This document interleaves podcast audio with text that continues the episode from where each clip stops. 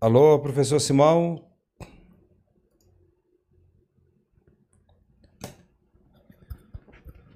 É, Janiele ou algum outro aluno, se puder só falar no áudio para ver se vocês estão me ouvindo. Estão me ouvindo também? Algum aluno poderia pegar no áudio, que eu não estou escutando vocês também. Não sei se. Para eu fazer o teste também para ouvir. Estão ouvindo?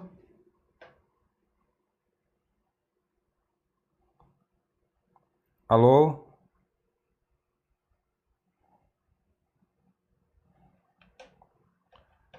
Janiele, pessoal, vocês estão ouvindo? Professor, estamos falando. Ah, então não estou ouvindo vocês. Deixa eu ver aqui. Calma aí, pode ser o seguinte. Tá, não estava ouvindo, acho que é um problema aqui. Calma aí que agora acho que eu resolvi. Pronto, algum aluno pode falar, só para eu ver se... Janiele, está ouvindo? Guilherme?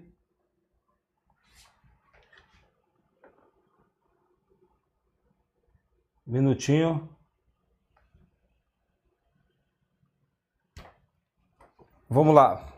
Alguém mais poderia fazer o teste aí falando agora? Professor, tô Pronto, agora eu estou ouvindo. Calma aí então. Professor, professor. Pronto, estou ouvindo. Deixa eu agora ver se agora dá certo uma coisa. Calma aí.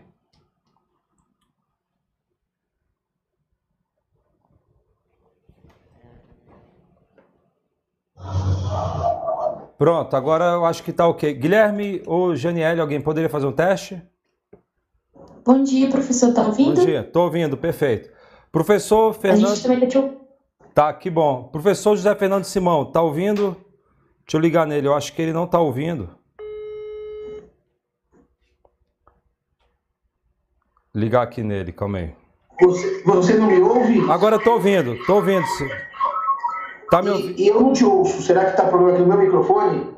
É, eu, eu te ouço, é, mas você não está ouvindo. Será que. Por que será que ele pode não estar ouvindo, pessoal? É... Calma aí.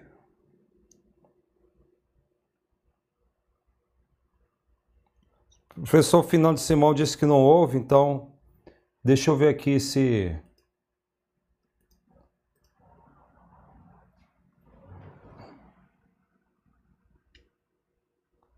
Minutinho.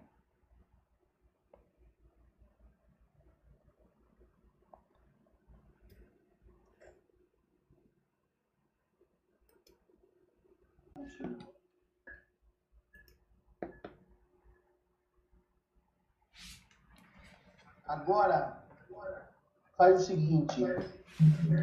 Vamos lá. Está me ouvindo também, Carlos? Eu, eu, estou te ouvindo. Está ouvindo a gente? Eu estou. Podemos tá. agora desligar aqui, direto aqui para o. Excelente. Era aqui no meu. Pronto. Pronto.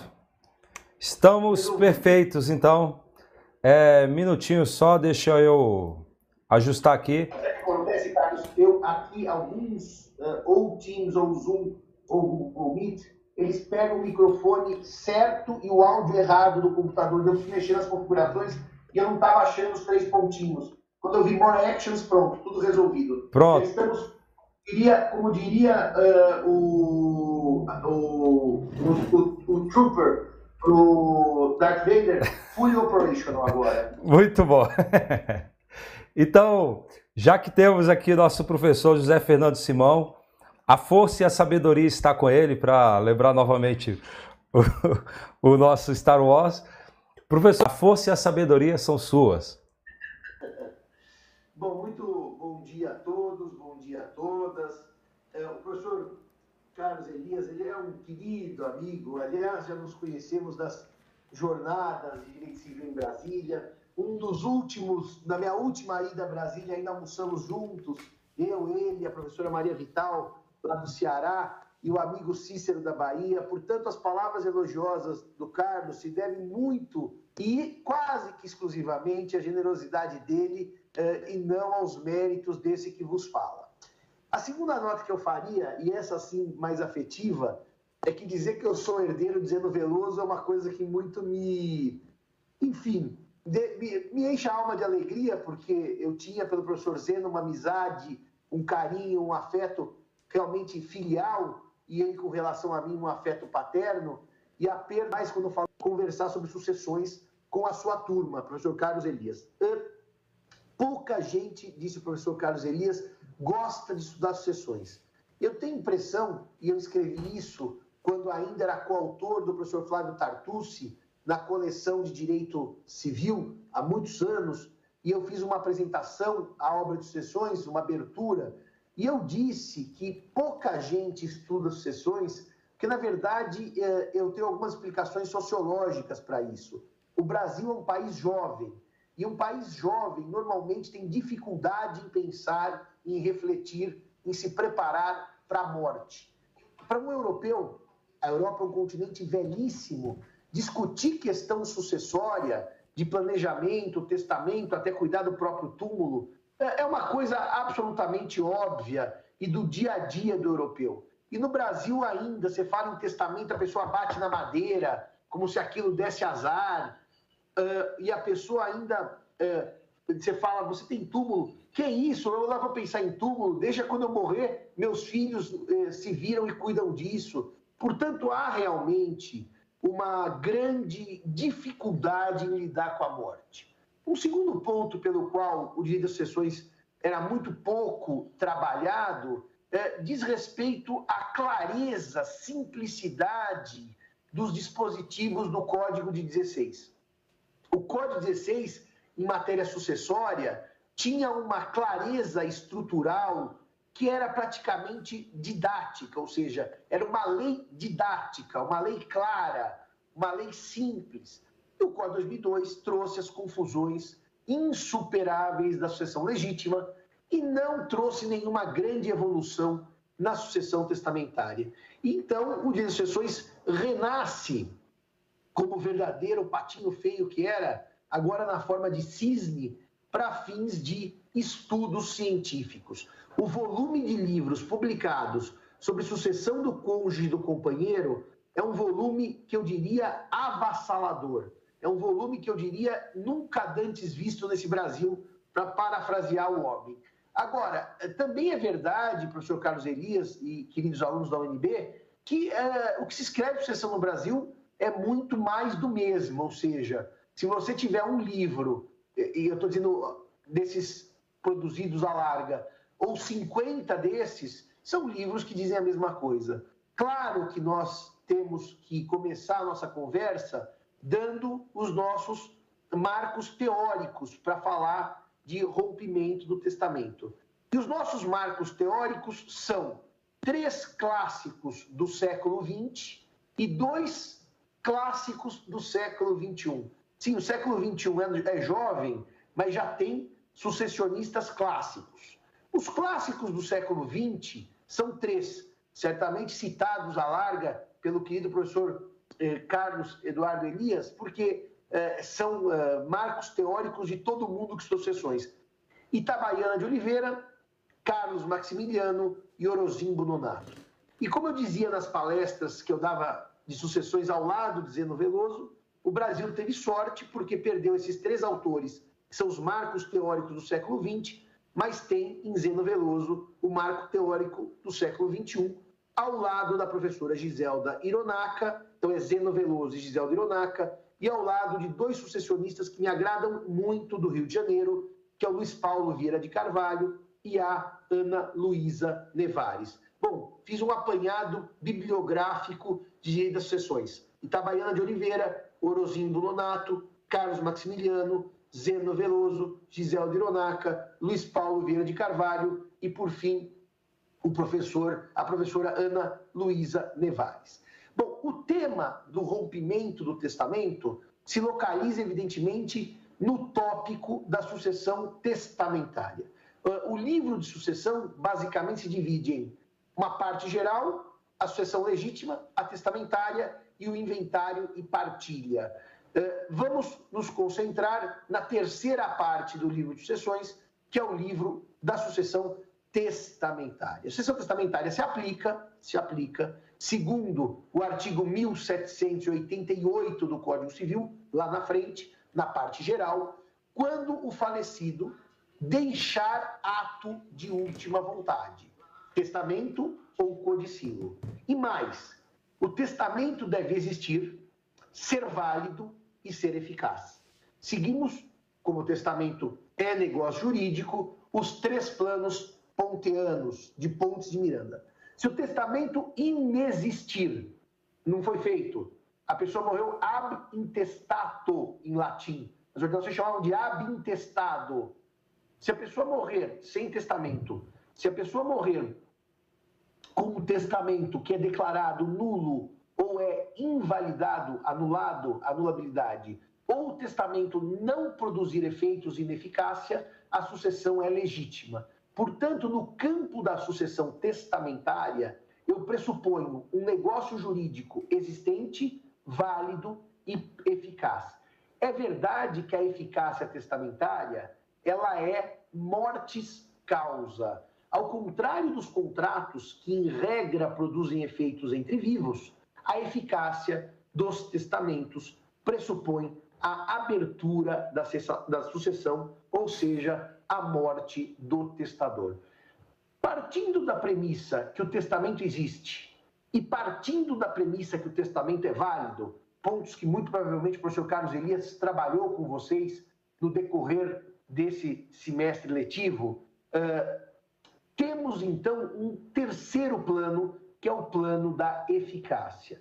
O testamento pode, apesar da morte do testador, não produzir efeitos. E, por exemplo, isso ocorrerá, isso ocorrerá quando o testador nomeia como herdeiro uma pessoa e essa pessoa pré-morre ao testador. Ou seja, o herdeiro nomeado em testamento morre antes do próprio testador. Essa é a chamada hipótese de caducidade subjetiva, porque o herdeiro morreu antes do testador. É, reparem num detalhe técnico, eu usei o termo caducidade subjetiva.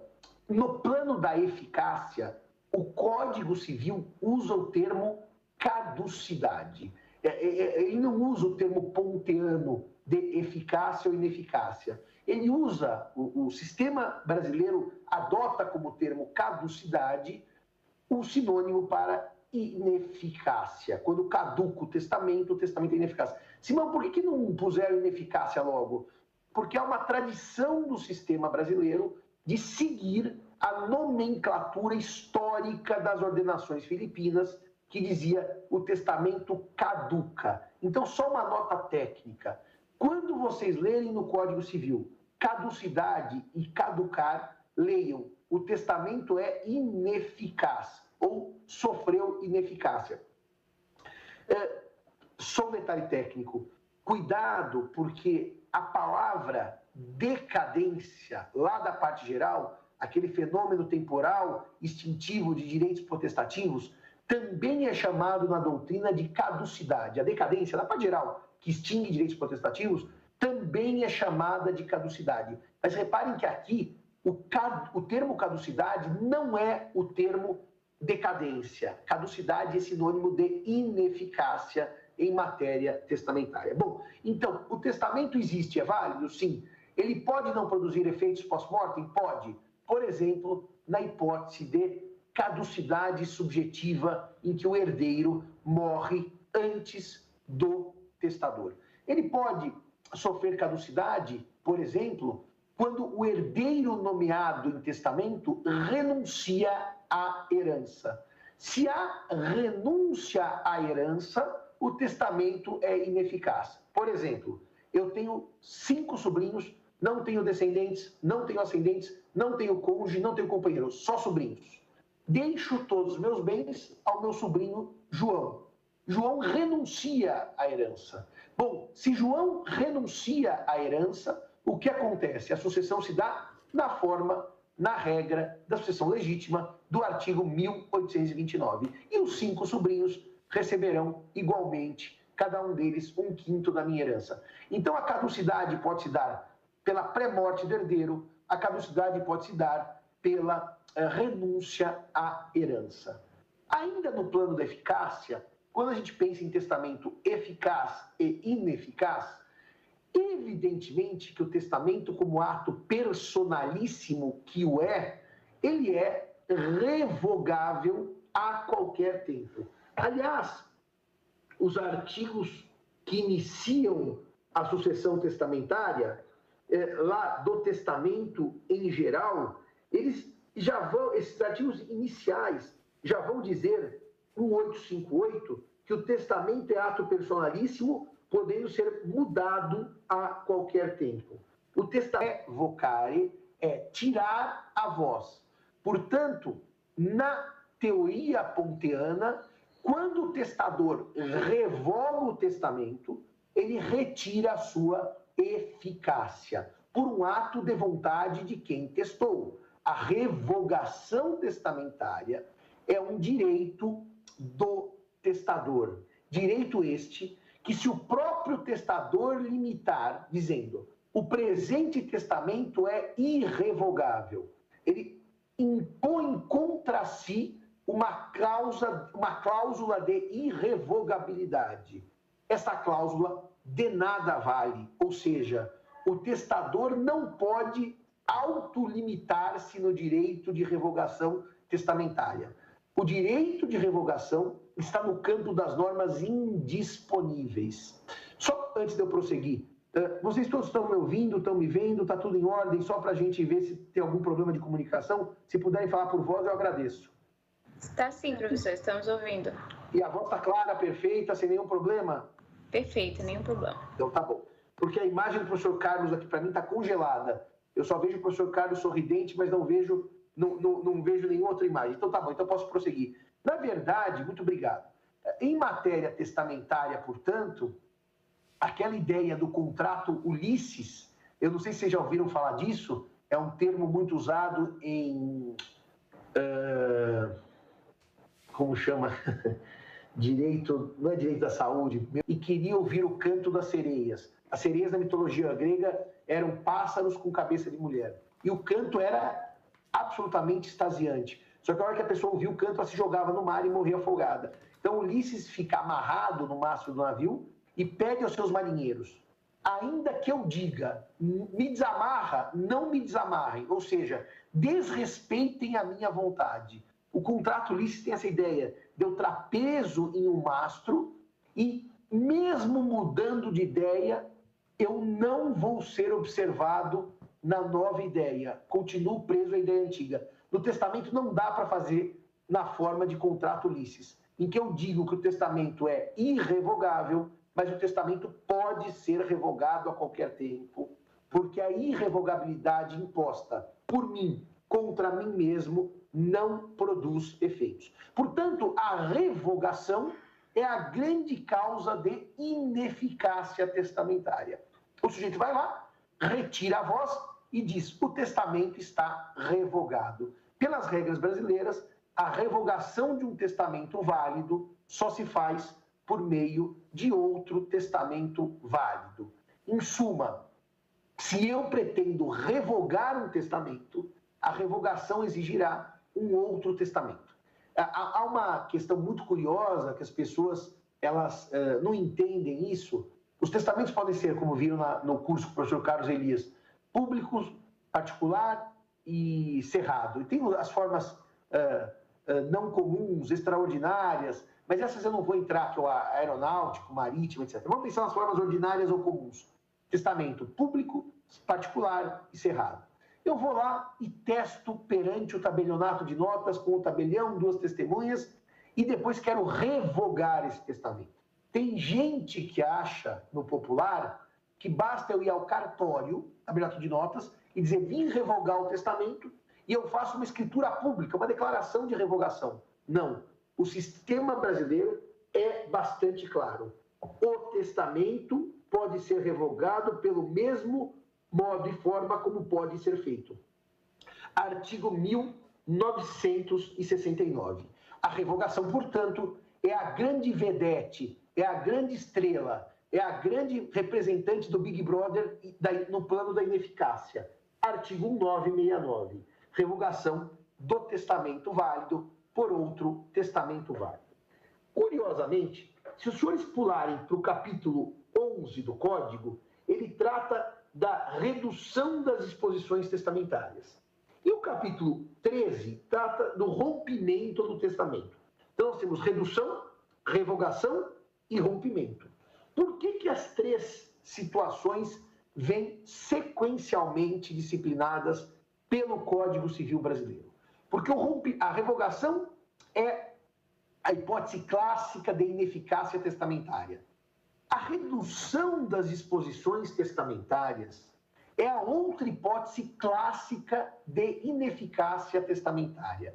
E eu vou explicar rapidamente o que já disse o professor Carlos Elias sobre a redução das disposições testamentárias, para fazer um paralelo com o tema da nossa conversa, que é o tema do rompimento do testamento. Os senhores sabem que, no Brasil, o direito de testar sofre restrições, sofre limitações, porque a autonomia privada, tanto em matéria contratual quanto em matéria testamentária, sofre peias por força da lei. E a principal peia, limite da liberdade de testar, é, ou liberdade testamentária, se quiserem, é a existência dos herdeiros necessários que estão no rol do artigo 1845 do Código Civil.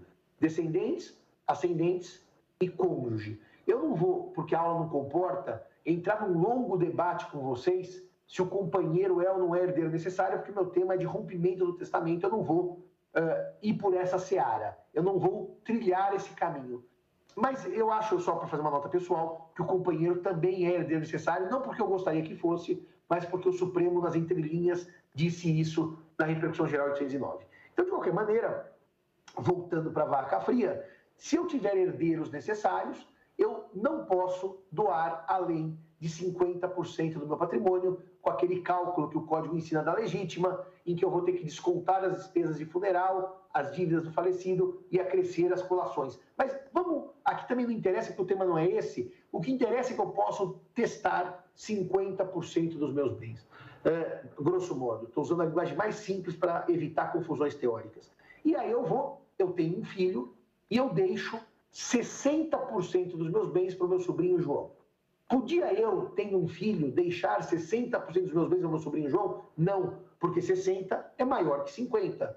60 invade a legítima. Então o código manda que o juiz, atuando no plano da eficácia, reparem como toda a nossa conversa nessa aula de hoje é de eficácia testamentária, reduzir a disposição testamentária de 60% para 50%. Por quê? Tendo filhos, eu posso testar? Posso. Tudo? Não. 50? Sim. 60? Excedi, invadi a legítima. Então o juiz reduz a disposição testamentária para adequá-la à limitação da legítima. O testamento é literalmente revisto no plano da eficácia. Ele produz efeitos, mas não os efeitos inteiramente almejados pelo testador. Porque 100% eu não posso dispor. O meu limite é 50. Simão, o sujeito tem um filho, tá com raiva desse filho, raiva. Vai para o cartório, faz um testamento e deixa tudo para o sobrinho. Ele pode fazer isso? Não. Qual é o efeito dele fazer isso? O testamento é nulo, como pensam alguns? Errado. O testamento é anulado, como pensam alguns? Errado. O testamento é existente e válido, porém parcialmente eficaz. 50% que eu testei vai para o sobrinho como eu quis. Os outros 50 vão para o filho pelo mecanismo da redução das disposições testamentárias. Então reparem, senhores, se eu tenho um herdeiro necessário, eu conheço o herdeiro necessário, descendente, ascendente, cônjuge ou companheiro, e, entre aspas, erro e invado a legítima, aí, senhores, não interessa ao sistema se você errou querendo errar, errou porque desconhecia. A análise da redução das disposições testamentárias, ela é objetiva. Ela analisa apenas e tão somente a invasão à legítima. O juiz vai e reduz a disposição testamentária. Então, olha que coisa bonitinha, meus amigos. A redução das disposições testamentárias vai gerar ineficácia parcial do testamento. A revogação vai gerar, se eu revogar o testamento como um todo, a, revogação vai gerar ineficácia total do testamento. É verdade que o código diz, no 1970, que a revogação do testamento pode ser total ou parcial. Então, eu também posso ter um testamento, eu, eu digo assim, ó, deixo 50% dos meus bens para o meu sobrinho Antônio. Deixo a casa de praia para minha sobrinha Maria, legatária, e a casa de campo para minha sobrinha Antônia, legatária. Se eu fizer um novo testamento só revogando os legados, eu não revoguei a disposição com relação à herança. Portanto, eu posso ter sim uma revogação parcial do testamento, como diz o artigo 1970. Bom, e para não dizer que eu não falei de flores, chegamos ao tema que o professor Carlos Elias me pede para tratar com os senhores, que é um tema relativamente singelo, tratado em três artigos do Código Civil, do rompimento do testamento. Para compreensão do rompimento do testamento, nós temos que pensar numa lógica sucessória que regressa à introdução do direito sucessório. Quando eu disse aos senhores que a sucessão pode ser legítima, se seguir a ordem de vocação hereditária do 1829, não havendo testamento, sendo inválido o testamento ou sendo ineficaz o testamento, ou a sucessão pode ser testamentária, se houver um ato de última vontade. Nós precisamos compreender o que está na base da sucessão legítima e na base da sucessão testamentária. Qual é a base desses dois institutos? A base da sucessão testamentária é a vontade declarada do testador. O testador que faz um ato de última vontade, seja ele testamento, seja ele codicilo, declara a sua vontade. Portanto, e aqui eu só vou tratar exclusivamente de questão patrimonial, não de questão de pessoal que o testamento pode também abordar. Quando eu digo deixa os meus bens à minha sobrinha Andréia, eu não preciso buscar na lei o destino dos bens do testador, porque ele disse para quem vão os bens. Portanto, a sucessão testamentária, ela tem por base a vontade declarada. É por isso, parênteses rápido, que não existe direito de representação na sucessão testamentária. Se eu deixo os meus bens ao meu sobrinho Antônio e Antônio morre antes de Simão, os bens não irão para os filhos do Antônio por representação, porque representação é própria da sucessão legítima, que, vírgula, ao contrário da testamentária, vírgula, trabalha com vontade presumida. Então, anotem aí mentalmente. Sucessão testamentária, vontade declarada. Sucessão legítima, na ausência de testamento, vontade presumida. Essa é a estrutura lógica do sistema sucessório. Eu só vou buscar a ordem de vocação hereditária porque o testador não disse para quem iriam seus bens.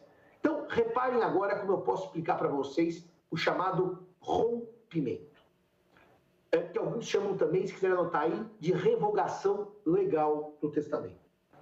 Eu tenho, eu tenho, eu não tenho filhos. Pelo menos eu não sei que tenho filhos.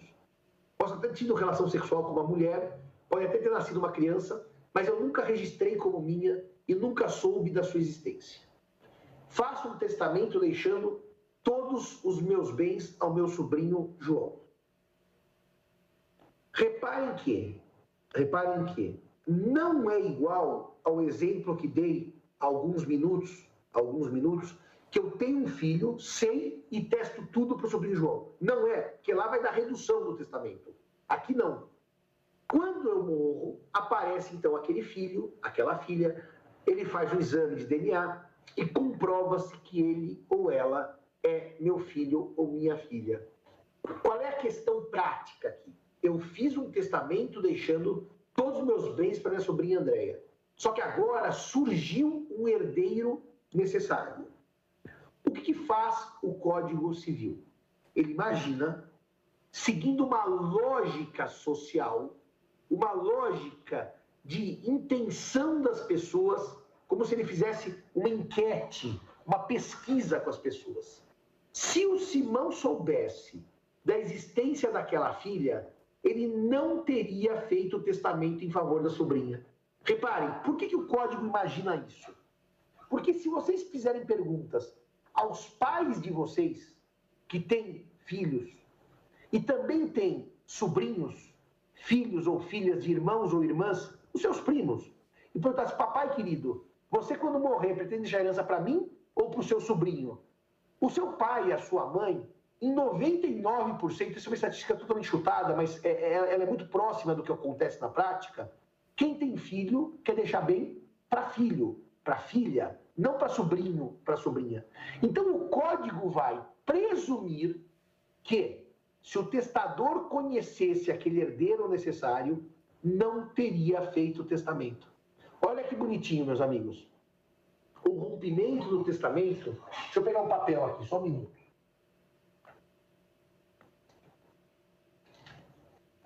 O rompimento, ó, ó olha aqui, ó. A redução da disposição testamentária vai implicar que o herdeiro nomeado em testamento vai ficar com a disponível e o herdeiro necessário com a legítima. Eu divido o patrimônio. Na, na chamada redução das posições testamentárias. No rompimento, olha o que acontece com o testamento. O testamento literalmente vai para o lixo. É uma hipótese de ine... oh, vou jogar no lixo. Ineficácia total do testamento. Porque a lei entende que se eu soubesse da existência do herdeiro necessário, eu não teria testado. Há uma presunção de ausência de vontade do testador em testar se conhecesse o herdeiro necessário. É por isso que o artigo 1973 vai dizer: sobrevindo descendente sucessível ao testador, que não o tinha ou não conhecia quando testou, rompe-se o testamento em todas as suas disposições, se esse sobreviver ao testador. Se esse sobreviver ao testador. Só um minutinho, professor Carlos, que eu vou fazer uma notinha rápida aqui, que eu gosto para facilitar a vida dos nossos alunos. Eu gosto de pegar aqui e fazer uma, uma, uma coisinha que eu já tô, já tô chegando nela, já vou fazer para vocês. Artigo 1973. Artigo 1973. Vamos lá. Eu vou copiar esse dispositivo Vamos ver se isso vai dar certo, porque eu uso tão pouco o Teams que nem sempre dá certo o que eu quero. Eu queria ver aqui. Ah, o chat eu não consigo, né, pôr no chat, né? Chat is only available to Teams members. Eu estou sem o meu Teams, mas de qualquer maneira, meus amigos, é, eu ia transmitir. Vamos ver se eu consigo fazer uma outra coisa, então. Ah, eu também não consigo share a tela. Mas tudo bem. Então eu vou ler de novo para vocês. Sobrevindo o descendente sucessível ao testador, que não o tinha ou não o conhecia quando testou, rompe-se o testamento em todas as suas disposições, se esse descendente sobreviver ao testador. É, é, ficou famoso no Brasil um caso, aliás, acho que é o caso que mais pareceres esse caso teve em termos de. Ah, o Carlos agora deixou aqui, vamos ver se eu consigo aqui, porque também não é sempre que eu consigo, viu? É... é... Professor Simão, tem um, um link no lado do microfone. Ah, que é uma Veja agora aí se está aparecendo. Aí, apareceu. Está aparecendo aí, apareceu, Carlos? Apareceu. Então, é isso mesmo.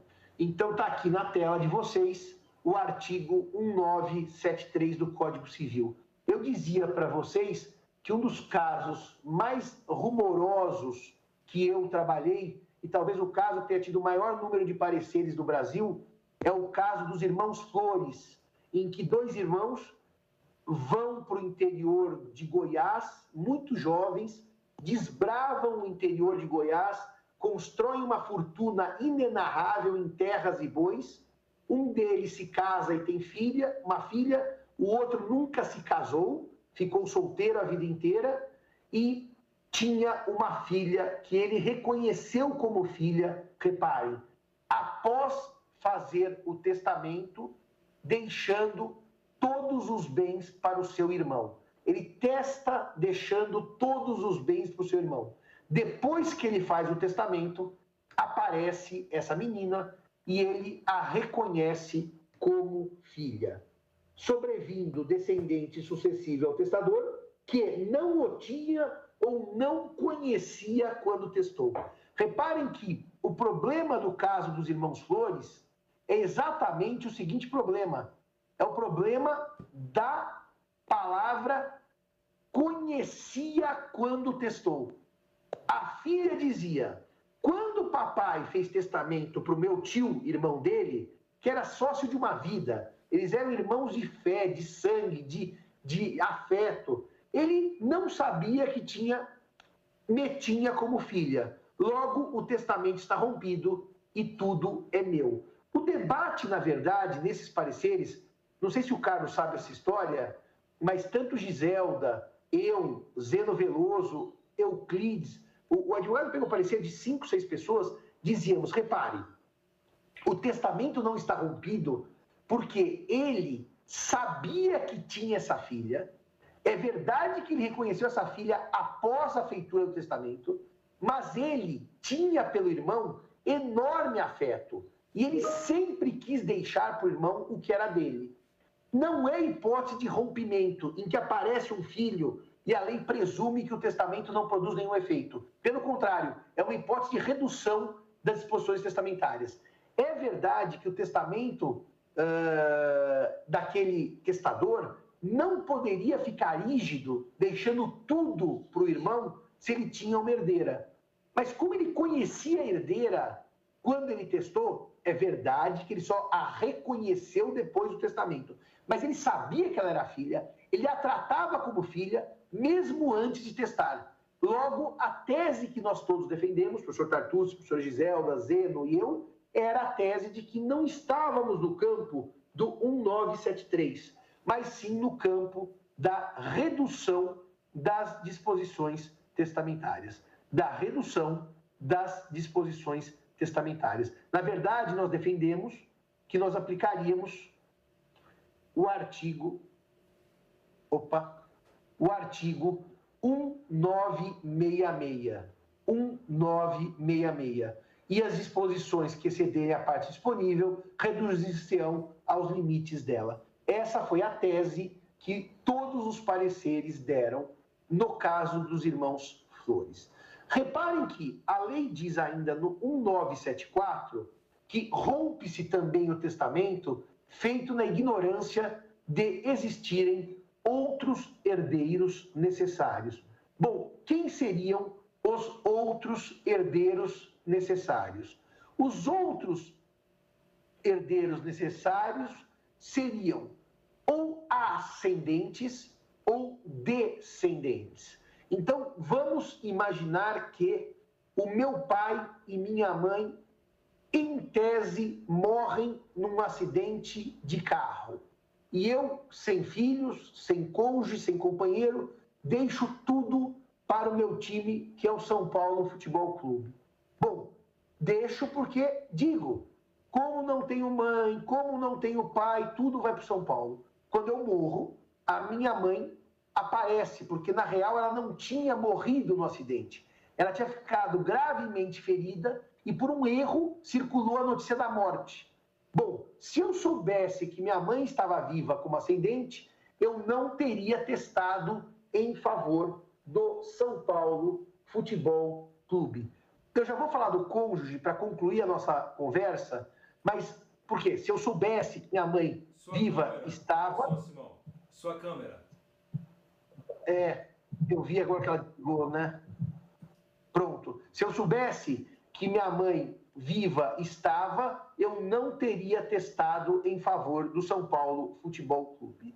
E a última regra interessante dessa nossa conversa, e depois eu vou realmente falar para vocês do cônjuge, é a do artigo 1975, pela qual não se rompe o testamento se o testador dispuser da sua metade, não contemplando herdeiros necessários cuja existência saiba ou quando os exclua desta parte.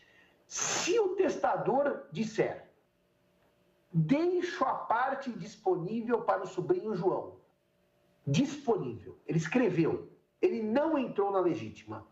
O fato de aparecer um herdeiro necessário que ele desconhecia não rompe o testamento. Porque se ele só mexeu na parte disponível, aquele filho que eventualmente apareça terá direito à legítima. Então, o código pressupõe que se o testador só dispuser de sua metade para um sobrinho que não é herdeiro necessário, que não é herdeiro necessário, por óbvio que ele já sabia de existência de outros herdeiros necessários e ele não quis que os herdeiros necessários tivessem alguma parte naquele testamento. Ele, a lei pressupõe que ele tem ciência de outros herdeiros, ainda que não tenha daquele específico, e já quis deixar a disponível para o sobrinho. Portanto, a forma de evitar o rompimento testamentário é o seguinte: um, dizer na própria cédula é o que eu faço para os meus clientes. Ainda que surja outro herdeiro necessário, o testamento não está rompido. Essa declaração expressa do testador evita a aplicação do instituto do rompimento testamentário. Essa é a primeira. É, quando eu volto, a câmera desliga. Curioso isso. Quando eu volto, a câmera desliga. Essa é a primeira forma de evitar o rompimento. Eu já vou dar a palavra para vocês. Eu vou acabar agora a minha exposição, já dou a palavra para vocês. A segunda forma de evitar o rompimento, além da declaração expressa, se aparecer herdeiro, o testamento não se rompe, é dispor só a respeito da legítima, da disponível. Se eu disponho só a respeito da disponível, também não há rompimento do testamento. E se eu disser os herdeiros necessários que eu tenho hoje estão excluídos desta parte que eu estou testando, ainda escrever. Estou testando isso e os herdeiros estão excluídos, eles não participam dessa parte, ainda que apareça outro herdeiro necessário. Se eu excluir, o herdeiro novo também está excluído. São formas de se afastar a ideia de rompimento do testamento. É, uma última nota sobre o cônjuge. O cônjuge não era herdeiro necessário no Código de 16. O cônjuge passou a ser herdeiro necessário no Código de 2002. Então vejam, rompe-se também o testamento feito na ignorância de existirem outros herdeiros necessários. Ignorância de existirem outros herdeiros necessários. Eu me caso na vigência do Código de 16 e faço um testamento deixando todos os meus bens ao meu sobrinho João. E eu sou casado na vigência do Código de 16. Morro no Código de 2002, quando meu cônjuge já é herdeiro necessário. Será que seria uma hipótese de que rompe-se o testamento feito na ignorância de existirem outros herdeiros necessários? Reparem, aqui eu não ignoro a existência física de outro herdeiro necessário, porque eu sou casado e eu durmo com minha mulher, eu, eu, eu passo férias com meu marido, eu acordo com minha mulher, eu passeio com meu marido. Bom, me parece que nesta hipótese o testamento vai sofrer o instituto da redução e não do rompimento. Porque a ideia de desconhecer é desconhecer fisicamente a existência de uma pessoa. E eu certamente conheço a existência física do meu cônjuge. Portanto, não me parece correta a interpretação que se eu fiz o testamento no Código Antigo quando não era possível e quando não havia para o cônjuge a qualidade de herdeiro necessário. Morro no Código Novo, há uma hipótese de rompimento. Pelo contrário, é uma hipótese clara na minha leitura de simples de simples redução das disposições testamentárias, de simples redução das disposições testamentárias. No fundo, o que eu estou dizendo é que eu aplico, que eu aplico os dispositivos previstos nos artigos 1966 e seguintes, 1967 e 1968, e o cônjuge terá 50% dos meus bens, 50% da legítima. E eu continuo com a disponível preservada. É, portanto, não vou aplicar o artigo 1974, porque não há o surgimento de um herdeiro. Eu acho, professor Carlos Elias, que era isso basicamente o que tinha sido dito sobre é, rompimento. A Janiele levantou a mãozinha e qualquer um que queira também falar, pode também falar, e eu vou dar a palavra a ela então para ela fazer sua pergunta, dúvida ou observação, tá bom? Bom dia, professor. Primeiramente, obrigada. Foi realmente assim, muito esclarecedor toda a sua exposição.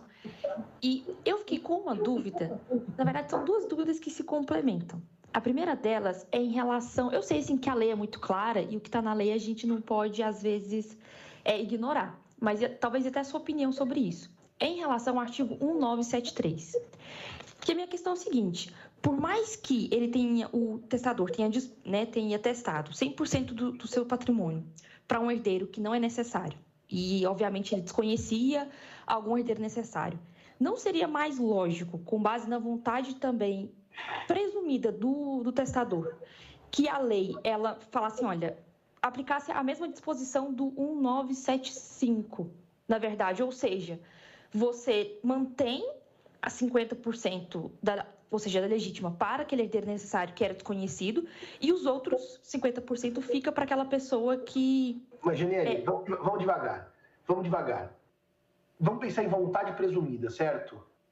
O seu pai tem você como filha e deve ter outros sobrinhos, irmãos, filhos de irmãos ou de irmãs. Você tem primos, Geniele? Tem. Tem.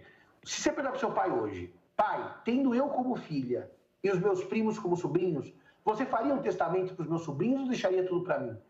Ele vai responder com certeza, deixaria tudo para você. A ideia aqui, Janiele, é que se eu perguntasse para o testador que desconhece o filho, você conhecendo o filho faria o testamento? Ele responderia não. Repara que é uma questão de impressão que a lei tem de que pessoas com filhos não testam. Você quer ver, Geniele, uma nota? Pensa na sua própria família nos seus parentes, nos seus amigos e nos seus conhecidos. Quantas pessoas, tendo filhos, testaram para um terceiro? Isso é raríssimo, é quase inexistente. Então, depois eu vou te devolver a palavra para você continuar seu raciocínio.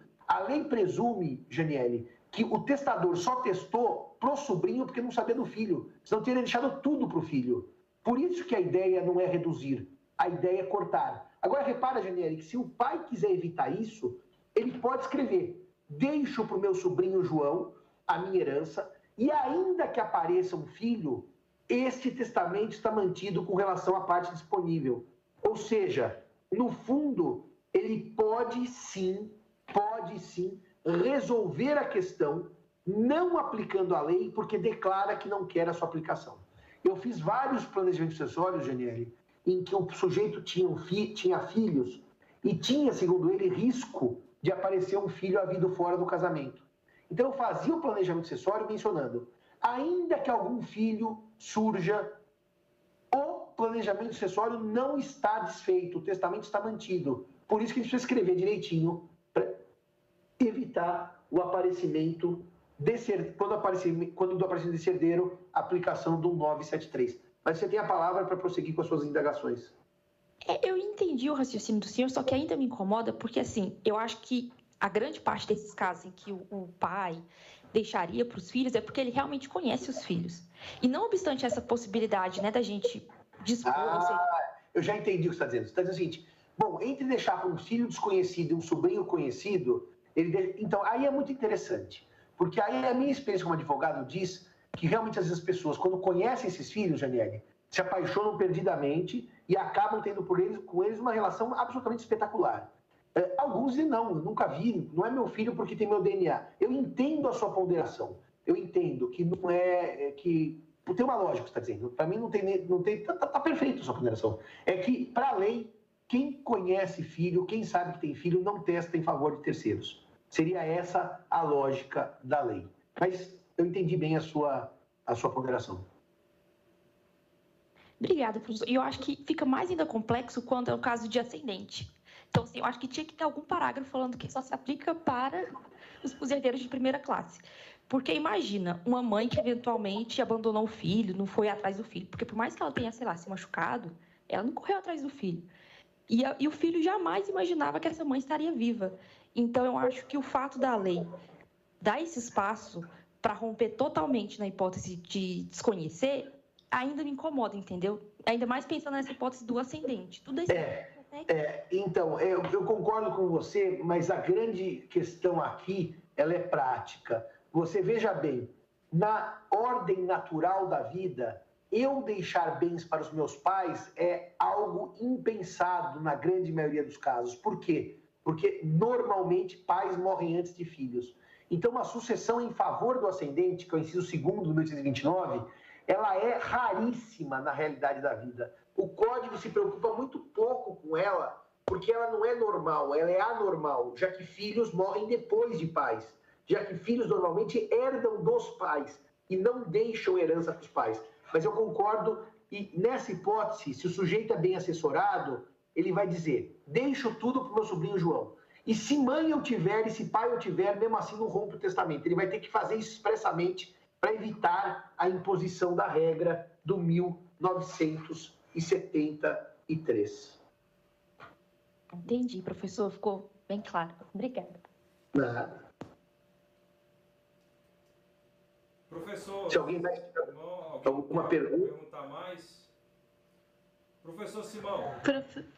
diga, é Melissa, né? Isso, é, eu fiquei. Eu sei que não é sobre a o rompimento, que era o, o tema, mas eu fiquei um pouco curiosa sobre a caducidade subjetiva. Porque eu não sei, quando você falou da morte do herdeiro, para quem ele destinou parte da herança no testamento, eu fiquei pensando se não haveria alguma possibilidade de do herdeiro daquele daquele herdeiro, né, do, do descendente daquele herdeiro. É o seguinte, se eu digo assim, deixo todos os meus bens ao meu sobrinho João, e o sobrinho João morre em 2019, e o Simão testador em 2020, quando eu morri, caducidade subjetiva. Se eu quiser evitar a caducidade, existe um mecanismo chamado substituição testamentária. E daí que eu faço, Melissa? Eu digo assim: deixo os meus bens ao meu sobrinho João. Se João não quiser ou não puder a, a, a receber a minha herança quando a minha morte, os bens jo... que eu destinei a João vão para os seus filhos Maria, Paula e Antônio. Ou seja, o mecanismo de evitar a caducidade subjetiva é a chamada substituição testamentária. Uh, ainda mês passado, eu fiz o testamento uh, é, para o tio de uma querida amiga minha e ele deixava os bens para essas duas sobrinhas dele, essa minha amiga e irmã. E eu pus, se uma delas não quiser ou não puder, Daí você vai criando mecanismos de substituição testamentária. É a forma de salvar a vontade do morto sem que haja caducidade subjetiva. Então, o código tem mecanismo para isso. Perfeito, perfeito. E sobre aquele exemplo que o senhor deu com relação à pergunta da Janiele sobre colocar no testamento que caso sobrevenha algum outro herdeiro necessário, a, o testamento não será revogado. Isso é válido? Porque... Totalmente válido. Porque quando a lei cria o rompimento, Melissa, ela cria por uma presunção da vontade do testador. E se a vontade expressa diz que não rompe, prevalece a vontade expressa. Porque aqui no fundo, ela diz assim: como você nada disse, eu, lei, pressuponho que você não teria feito. Mas eu digo, eu não só teria feito, como eu digo que fiz e mantenho o testamento. É uma cláusula muito importante para evitar o rompimento. Eu não Mas faço. Será que não seria uma fraude? Porque ele é um herdeiro necessário, ele teria que receber. Não, e não, aí... veja, lá, veja lá, eu mantenho o testamento para manter disponível. A legítima vai para ele, Melissa. Eu não vou tirar a legítima dele. Eu só digo que não é rompimento. Se aparecer o herdeiro necessário, ocorre redução e não rompimento. Pelo rompimento, o herdeiro necessário receberia tudo. Eu vou dizer não. Apareceu, eu garanto ele a legítima, mas a disponível continua para o meu sobrinho. É só isso, tá, Melissa? Eu não vou prejudicar ninguém, só vou evitar o rompimento e que o testamento desapareça. Eu não vou prejudicar meu filho.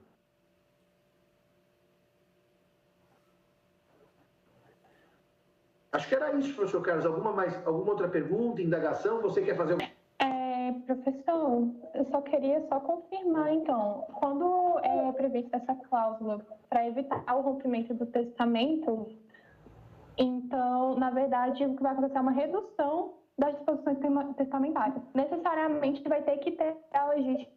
Claro.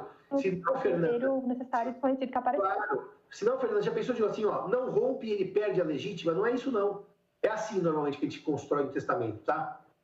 Se aparecer um, um herdeiro necessário desconhecido, o presente testamento não está rompido, mas ocorrerá a redução da disposição testamentária. E daí eu escrevo como reduz. O herdeiro que aparecer terá direito à legítima que será paga da seguinte forma. Para deixar bem claro isso, porque não ficou claro na minha exposição pela sua pergunta da Melissa, quando eu digo que não rompe, eu só quero dizer que eu não jogo o testamento inteiro fora. Eu vou aplicar a redução das disposições testamentárias. E o testador pode escrever, como não rompe, a redução se dará da seguinte forma: ele pode criar um roteiro para a redução. E é isso que eu faço nos meus testamentos. Mas realmente eu não fui claro na explicação. Quando eu digo que não rompe, não é que fica tudo para o sobrinho, fica disponível para o sobrinho. O filho que aparecer fará jus à legítima e receberá a legítima no mecanismo de redução das disposições testamentárias. Tá ótimo, obrigada. Nada. Professor Simão, só uma curiosidade. É, o que, que você pensa no caso de solteiro que faz o testamento? Solteiro, sem filhos, sem pai, é, sem ascendente e descendente, e depois ele casa e não fala nada, isso na vigência do Código Civil de 2002. Você pensa que seria caso de redução ou de rompimento? É, eu penso que seria redução. Fala o que você pensa. Fala o que você pensa. O que você acha dessa hipótese? Eu penso que é redução, porque a, não havia ignor, a ignorância é algo que já existia e ele não sabia. O casamento foi proposital, ele não quis revogar o testamento depois que casou, ele sabe que fez o testamento, e por isso eu colocaria como redução, mas é um ponto. Aquele caso do Código Civil 16 não dá discussão nenhuma, é, que, como você colocou. Agora, se o, se o solteiro fez na vigência do Código Civil de 2002 e ele casa e, portanto, aparece um herdeiro necessário, que é o cônjuge, será que haveria rompimento? Eu penso que não. Eu, eu prefiro dar interpretações restritivas às hipóteses de rompimento. Né? É, porque, veja, ele tecnicamente, quando fez, não ignorava a existência do cônjuge, porque o cônjuge não existia. Eu só ignoro o que existe. Se eu sou solteiro, quando eu fiz o testamento, eu não posso ignorar a existência do cônjuge. Eu acho que a solução do rompimento não é a ideal. A ideal aqui seria realmente a redução da disposição testamentária. Muito bem. Professor Simão, simplesmente incrível como só ia acontecer com as suas exposições. É, a riqueza de detalhe, e, é impressionante como você consegue ser, em poucas palavras, falar muito. E portanto, nesses, é, nessa uma hora aqui de exposição, você conseguiu falar praticamente sobre todas as hipóteses extinção do, do, testamento, com um didatismo incrível. E, e eu penso que para os alunos, isso é um momento áureo na, na formação deles, porque eles estão tendo contato com um dos maiores doutrinadores em direito sucessório. Então, é, o objetivo que eu tenho nessa turma que é de estimulá-los ao direito civil e aqui fazer nascer civilistas, eu acho que isso aumenta muito mais quando eu tenho contato com uma aula tão brilhante como a sua e com a sua personalidade também, que é incrível. Né?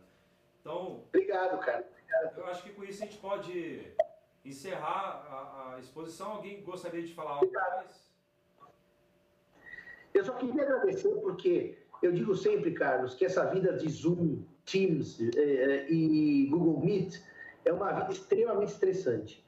Eu tenho recusado, em média, 100 convites, 99 convites de 100, porque eu ando muito cansado da universidade pública, devolver para a universidade pública um pouco do que recebeu. Então, toda vez que eu recebo convites de amigos queridos, como o Carlos, que é um amigo querido mesmo, para trabalhar numa universidade pública, eu estou duplamente recompensado por estar junto a um amigo querido e por poder devolver um pouco ao uh, ensino público o muito que eu pensei. Eu digo uma coisa para vocês, que tudo que eu tenho hoje, tudo, eu vim de uma família de classe média, média, eu nunca fui pobre, nunca passei fome, também tem gente que exagera para dar um, um chance na própria vida, não. Mas uma família de classe média, média, e que os meus pais disseram, a única coisa que eu vou dar para você é estudo, o resto você se vira. Não vai ter carro, não vai ter casa, não vai ter viagem, vai ter estudo. Eu estudei muito e necessito que a recompensa esse estudo seja o meu diploma de eh, graduado, mestre, doutor e depois livre docente pela São Francisco, pela USP. Então, devolver à universidade pública 1% do que eu recebi não está mais do que na minha obrigação como professor. Então, nós estamos irmanados na causa do ensino jurídico de qualidade das universidades públicas. Exatamente. E, na verdade, é isso que, que nos anima. Eu também sou professor voluntário, é, para mim tem até restrição em fazer concurso, porque já sou servidor e aí tem, tem algumas restrições que não convém, mas eu, eu penso que a gente tem que devolver a sua sensação, o seu espírito cívico. Eu, eu sempre vi isso. É, é, você é absolutamente abnegado quando diz respeito a cumprir deveres morais. Você não tem dever jurídico a tanto. É, e eu fico muito feliz pela tua generosidade e tenho certeza também que todos os alunos é, também são muito agradecidos pela, pela tua presença. Professor Fernando Simão, muito obrigado então. A Janiele mandou um tchauzinho aí com um, um emoji aí. E agradecemos muito a sua presença. Tchau, tchau, Carlos. Um abraço, meus amigos. Boa semana para vocês. Tchau, tchau. Tchau, professor. Obrigada. Tchau, tchau. Muito obrigado, professor. Foi excelente. Pessoal, então tivemos aí o professor José Fernando Simão, é, que foi bem, bem didático assim na, na exposição. Eu, na aula anterior, tinha sistematizado com vocês. Deixa eu recuperar essa sistematização. Só uma coisa, alguém tem algo para perguntar ou não? Acho que não, ninguém está com a mão levantada. Então, deixa eu sistematizar as hipóteses de extinção do casamento, do, do, do testamento. Um minutinho, deixa eu só arrumar aqui a, a sincronização. Minutinho que não. Minutinho para ver aqui por que, que não sistematizou. Minutinho. Minutinho. Pronto, acho que agora vai. Calma aí. Minutinho que eu. Pronto. Então, só sistematizando. Quando a gente fala de testamento, a gente tem. E essa classificação aqui, eu e o João que fazemos no nosso manual, que eu acho que fica mais fácil de enxergar. Quando você fala de extinção do testamento, então, eu fiz o testamento, como é que eu posso, é, especialmente o plano da validade e plano da eficácia do ponto de Miranda. Então, eu estou falando das hipóteses que o testamento ou vai perder sua eficácia ou ele é inválido. Bem, quais são as hipóteses de extinção do testamento? A primeira delas é a chamada extinção normal do testamento. A extinção normal do testamento, como é que um testamento se extingue pelo caminho normal, o caminho esperado? Uma pessoa faz o testamento e, é, e ele quer que esse testamento se extinga pelo caminho normal. O caminho normal é o cumprimento do testamento. Então, perda, etc., o testamento se extingue por, pelo seu caminho normal, que é o seu cumprimento. Agora, é possível que haja um uma extinção do testamento por um caminho anormal, uma hipótese anormal. E aqui a gente usa nessa classificação um paralelismo com o que a gente estuda em direito das obrigações. Nas obrigações também se fala de hipótese de extinção normal e extinção anormal das obrigações. A, a, extinção normal das obrigações é o pagamento. Quando eu tenho uma obrigação, o caminho normal para ela se extinguir é o pagando a dívida. Estou devendo 10 mil, paguei 10 mil, a obrigação se extinguiu pelo pagamento. Mas existem hipóteses anormais de extinção da obrigação, que é o caminho não esperado, não seriam as hipóteses de extinção normal do testamento. Bem, a gente vai ter as hipóteses de invalidade do testamento, e aí dentro das hipóteses de invalidade a gente vai ter casos de nulidade e casos de anulabilidade. A segunda hipótese que nós temos é uma hipótese de é, ineficácia do testamento. E dentro das hipóteses de ineficácia do testamento, a gente vai ter, dentro dela, a redução testamentária, que acho que até na aula anterior eu coloquei como hipótese separada, por questão de didatismo. A redução testamentária, que foi já tratada pelo professor José Fernando Simão, ele é um caso, na verdade, de ineficácia parcial. E a discussão se, no momento que eu faço o testamento, se eu sei que eu tenho é, herdeiro necessário, se isso seria um caso de, de invalidade ou de ineficácia. É uma discussão que há, a gente volta nisso posteriormente, mas de qualquer forma, é, há, quem há quem diga que seria de invalidade. Na verdade, o mais adequado é até entender que é ineficácia. Por quê? Porque se eventualmente teu, teu herdeiro necessário morrer e não tiver outro herdeiro necessário, você vai ter a, é, a, a pós-eficacização. Isso, esse fenômeno existe no caso de invalidade. Mas enfim, de qualquer forma, a doutrina majoritária vai colocar a redução testamentária dentro de ineficácia. É a doutrina majoritária e, portanto, a gente coloca a redução testamentária aqui. Só lembrando que ela é um caso de ineficácia parcial do testamento. Você apenas reduz aquilo que excedeu a parte disponível. E ainda temos as hipóteses de caducidade que o Simão, é, o professor Fernando Simão, ele é, um, é uma das maiores autoridades também em discussão de precisão e decadência. Ele tem uma das obras mais importantes de precisão e decadência e ele fez essa ressalva importante quanto à nomenclatura. Caducidade, às vezes, é utilizado como sinônimo de decadência. Mas aqui não está sendo utilizada essa acepção. Aqui não tem nada a ver com decadência, não é pelo transcurso de tempo. Não, a caducidade aqui é simplesmente um caso de perda de eficácia, que a gente vai ver que é por um motivo superveniente diverso dos demais que a gente vai estudar. Temos ainda as hipóteses de rompimento do testamento, que ele acabou de tratar aqui, e temos ainda a hipótese de revogação do testamento, que a gente já estudou também e, em, em outro momento, e o professor Fernando Simão tratou também da matéria. Então, basicamente, para a gente poder entender as hipóteses de extinção do testamento, a gente pode enquadrar essas hipóteses aqui dentro, desse esqueminha. Portanto, estamos dentro de uma hipótese de extinção anormal quando a gente fala de rompimento ou fala de redução testamentária. Lembre que no caso de rompimento você tem uma ineficácia total, tá? Uma ineficácia total do testamento, por conta da vontade presumível é, que o legislador adota. É, muito bem, então esse é o cenário. Vamos passear um pouquinho sobre é, essas hipóteses. Alguma dúvida por enquanto? Podemos avançar? Muito bem. Começamos então aqui falando um pouco das hipóteses de invalidade do testamento. Bem, quando você fala de invalidade, é, vocês lembram da classificação do Ponte de Miranda, da, da, da, da, da classificação fantástica que ele faz por meio dos chamados planos dos fatos jurídicos. Bem, quando você fala dos planos, você diz, basicamente, que há três planos dos fatos jurídicos. E, a bem da verdade, o conceito do, desses planos tem muito mais relevância para os negócios jurídicos em si, embora ele seja um conceito para os planos como um todo. E quais são os planos dos fatos jurídicos? Você tem o plano da existência, o plano da validade e o plano da eficácia, que é a que são os três planos dentro do mundo jurídico.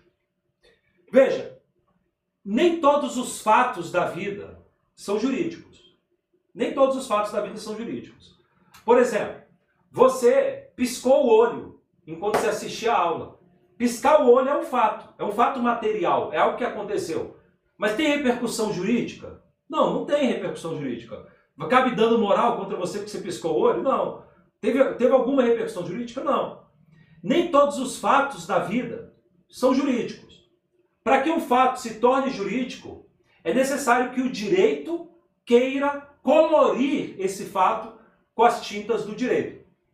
E veja, não é recomendável que o direito meta a mão em tudo. Direito não é Deus. Direito não tem como controlar tudo. O direito é um ramo que lida com a coercitividade. A característica principal do direito, a característica principal do direito é o uso da coerção. Essa é a característica do direito. Você vai ter que fazer isso sob pena de sofrer uma ação judicial, ter penhora, etc. O direito é um, um ramo que lida com a violência. É uma expressão do monopólio da violência do Estado. Claro que nem tudo no direito vai necessariamente cair em, em, coerção, mas em última instância, sim. Isso é uma característica básica do direito que o distingue da moral, simplesmente. A moral, você não tem uma coerção, pelo menos é, estatal, né? Você até tem alguns outros tipos de coerção, mas são coerções morais. Eu não sei se na disciplina de da Gloreni, acho que a Gloreni deve ter dado aula para vocês de pesquisa jurídica. Ela gosta muito. Vocês tiveram aula de, de pesquisa jurídica com a Gloreni? Com a professora Gloreni ou não? É... Não sei se. Eu tive com a Lucia. Com a Lucia, né? Mas a Gloreni, ela gosta muito que a gente leia, e eu li na minha graduação, quando fiz, um, um autor chamado Berger, que ele fala até que na moral você tem coerções também, mas são coerções morais. Então, por exemplo, por exemplo, coerção moral. O direito, por outro lado, ele é caracterizado por coerções jurídicas. Vai ter penhora e tal. Em último caso, tem até prisão, como na prisão civil ou na prisão é, por um crime. Bem, nem todos os fatos da vida vão ser tratados dentro do direito. Pode ser que alguns fatos fiquem no campo da moral. Por exemplo, o, a traição no namoro a traição no namoro não é um fato jurídico. Você namora uma pessoa e o canalha ou a canalha te trai. É, tem um relacionamento com, com uma outra pessoa. Esse fato pode te causar uma angústia, pode te causar raiva, você pode ficar morrendo de raiva, mas você não pode pedir indenização por dano moral. Você não pode se valer de nenhuma ferramenta estatal contra aquele namorado ou namorada infiel. Por quê? Porque não é um fato jurídico, é um fato moral.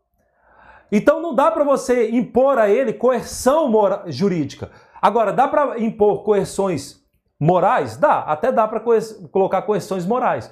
Por exemplo, você pode parar de falar com ele, você pode contar isso para os seus amigos ou suas amigas, e talvez eles vão excluir do âmbito daquele círculo de amizade aquela pessoa é, pérfida, infiel, mas ele vai até sofrer coerções morais, mas não coerções jurídicas.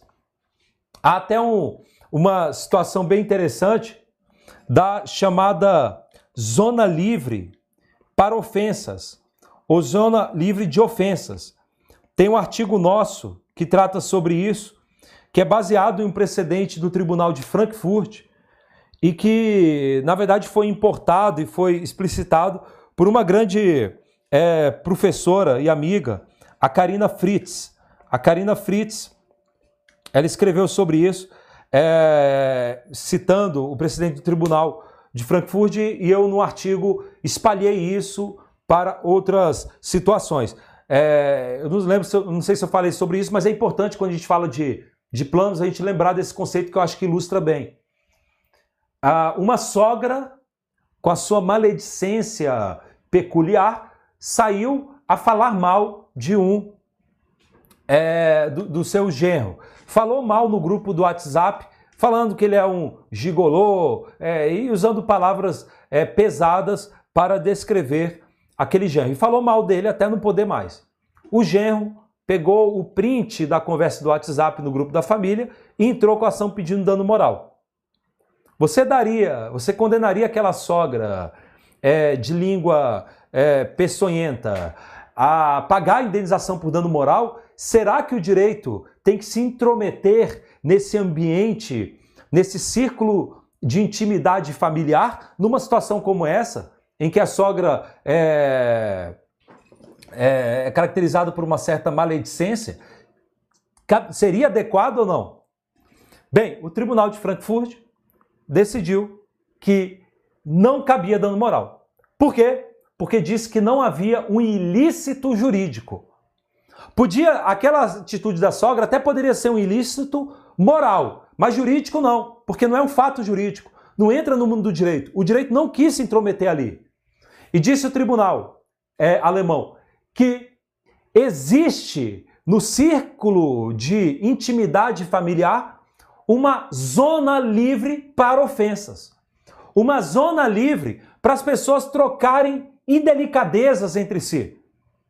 É claro que essa zona não é tão ampla assim. Ela, quanto mais intimidade você tiver, maior a zona, mas não é também ilimitado. Não pode, por exemplo, o, o, o, a sogra espancar o, o genro. Ou não pode talvez ter alguma, alguns tipos de ofensas que vão muito além do que é tolerável. Mas existe sim dentro do ciclo familiar uma certa zona livre para ofensas. Muitos dos senhores e das senhoras, especialmente homens, geralmente a, a, nem, nem, sempre a, as mulheres têm. É, é, bem, isso é questão cultural, tá? Mas geralmente na nossa cultura não é muito comum a, a, a, mulher ficar brigando de lutinha e xingar. Geralmente fala mal por trás, né? Mas na frente geralmente se elogia. O homem, quando não gosta mesmo, ele fala mal na frente. Mas o fato é, dentro do ciclo familiar, é, às vezes chega lá um irmão e chega pro outro e fala, seu cabeçudo, e faz brincadeiras é, que são é, bullying, verdadeiramente bu verdadeiros bullies, entre irmãos. Cabe dano moral? Bem, isso é uma questão é, que a gente tem que tomar muito cuidado. Isso não costuma ser judicializado, porque geralmente esse tipo de bullying entre irmãos, entre parentes, as pessoas mesmo não judicializam isso. O Tribunal de Frankfurt disse: olha, a gente tem uma certa tolerância com esse linguagem, com essas indelicadezas do âmbito familiar. Agora, esse familiar desbocado, esse familiar que fala é, é, que, que, que tem um festival de delicadezas na boca, esse familiar ele vai acabar sofrendo coerções morais. Por quê? Porque eventualmente você vai fazer uma festa, você vai fazer uma reunião de família, você não vai chamar aquele indelicado parente aquele indelicado familiar. Ele começa a ser excluído do âmbito daquele ciclo de amizade. Você não convida mais ele para festa de casamento, você não convida ele mais para nada. Então perceba que ele vai sofrer coerções morais. Agora, vai ter coerção jurídica? Em um primeiro momento, não. Agora, a gente tem que tomar muito cuidado, especialmente quando se trata de, é, de episódios de violência. A gente tem que ter uma certa intolerância quando você tem casos de violências físicas ou violências psicológicas é, de uma forma mais acentuada. A própria Lei Maria da Penha, que é uma das leis mais importantes da nossa história, é, penso, é, é penso assim, ela censura violências psicológicas, violência doméstica. Agora, a Lei Maria da Penha não se aplica para tudo. Não é qualquer tipo de indelicadeza. O Tribunal de Justiça do DF até chega a falar que há certas discussões entre casal que são normais para o fim de casamento. Então, a esposa vai se divorciar e chega para o marido e fala: Olha, você foi um canalha, eu não quero nunca mais saber de você. Aí o marido gravou aquela conversa e entra com a ação, é, entra, entra com uma, uma faz um boletim de ocorrência e pede medida protetiva falando que, ela, que a, a esposa, quando chamou ele de canalha, é, ela cometeu é, uma infração de violência doméstica, foi uma violência psicológica, e vai ter. Para isso, não. Me parece que há uma certa indelicadeza que é tolerável. Agora, a gente tem que tomar muito cuidado, especialmente com violências contra a mulher, que é uma, um, um, uma situação terrível que a gente tem na nossa história, e a gente tem que tomar muito cuidado, e portanto é um caso muito sensível. Bem, o tema, de qualquer forma, eu quis trazer para realçar que nem todos os fatos da vida entram no mundo do direito, nem todos os fatos passam pelo plano da existência. Muitos fatos ficam no plano da. ficam antes do plano da existência e, portanto, ficam fora do mundo jurídico. Para entrar no mundo jurídico, você tem que passar pelo plano da existência e também você precisa passar pelo plano da validade.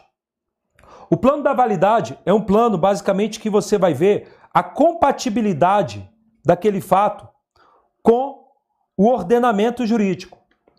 E, portanto, quando você fala que algo é válido ou não, você está dizendo se o nosso ordenamento valida aquilo ou não.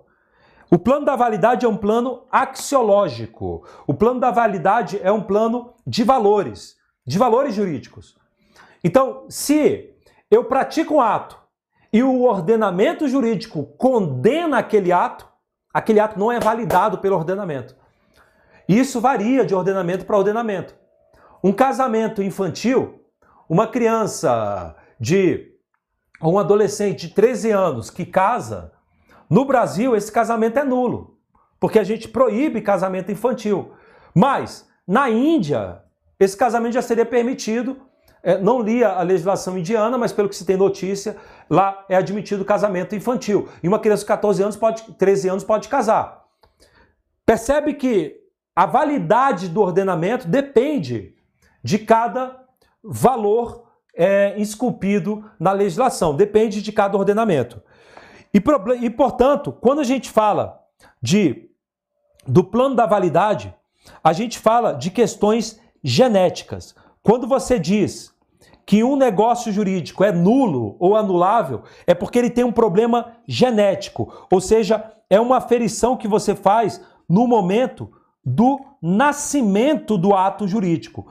Você só fala que um ato jurídico é nulo ou anulável, meus queridos, se no momento do nascimento dele ele violou o ordenamento jurídico. É muito importante você ter essa visão para o resto da sua vida, porque esses planos eles vão te acompanhar durante toda a tua vida no direito. Problemas de validade são problemas genéticos. Você só fala que o negócio jurídico é nulo quando ele nasceu violando o ordenamento jurídico. Problemas posteriores, problemas posteriores não são problemas do plano da validade, são problemas do plano da eficácia. O plano da eficácia trata de fatos supervenientes como regra geral. Agora, quero dizer que se eu faço um contrato hoje observando a legislação vigente e, portanto, o negócio é válido. E posteriormente vem uma lei censurando aquele contrato. Houve um fato superveniente que censura aquele contrato. Eu pergunto: meu contrato se tornou nulo? Não, não existe contrato se tornar nulo. Não existe nulidade superveniente. Fatos posteriores não vão gerar nulidade ou anulabilidade. Fatos posteriores não geram invalidade. Fatos posteriores, no máximo, se for o caso, geram ineficácia. No exemplo que eu dei, você tem que tomar cuidado porque você tem é, o ato jurídico perfeito que é protegido de leis posteriores. Mas, eventualmente, uma lei posterior pode tornar o objeto ilícito. E aí eu teria uma perda de eficácia do negócio jurídico. Então, fatos supervenientes são problemas no plano da eficácia. Agora, a gente também pode ter fatos genéticos que geram ineficácia em alguns casos. Mas são em casos legais. Eventualmente, pode ser que você considere que o ordenamento considere que um fato é ineficaz por um problema genético. Isso até pode acontecer. De uma certa forma, quando você fala de fraude à execução, que é aquele caso em que você faz um contrato você faz um contrato é, vendendo um apartamento doando um apartamento. Quando você era réu numa ação capaz de reduzir a insolvência, aquele contrato nasceu violando o ordenamento jurídico, nasceu em fraude de execução. Mas, por opção legislativa, aquela situação é de ineficácia.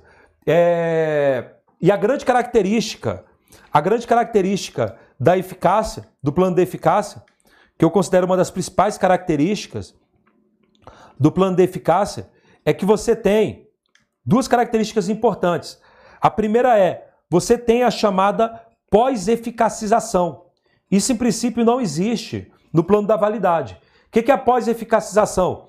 Eventualmente, o negócio jurídico ineficaz pode vir a se tornar eficaz se acontecer algum fato superveniente. É, e, portanto, é possível é, que, no plano da eficácia, aquele negócio jurídico que não era eficaz passe a ter eficácia total. Pense no plano da eficácia como se fosse o Sol, como se fosse o Sol, que está irradiando, o, espargindo luzes. Essas luzes seriam a eficácia do negócio jurídico. Eventualmente, a gente pode ter uma situação em que o sol não está brilhando. Se ele não está brilhando, ele é ineficaz, porque ele não está brilhando. Agora, pode acontecer um fato superveniente que faça o sol passar a brilhar? Sim, pode acontecer. Por exemplo, na fraude à execução, quando eu faço, eu vendo um apartamento ou eu dou um apartamento, é, mesmo estando como réu numa ação capaz de me reduzir a insolvência, essa minha doação é ineficaz. Só que ela é ineficaz em relação ao exequente. Se eventualmente alguém pagar a dívida, o negócio que era ineficaz agora passa a ter eficácia total. Ele vai ter uma pós-eficacização. O sol que estava apagado passa a brilhar.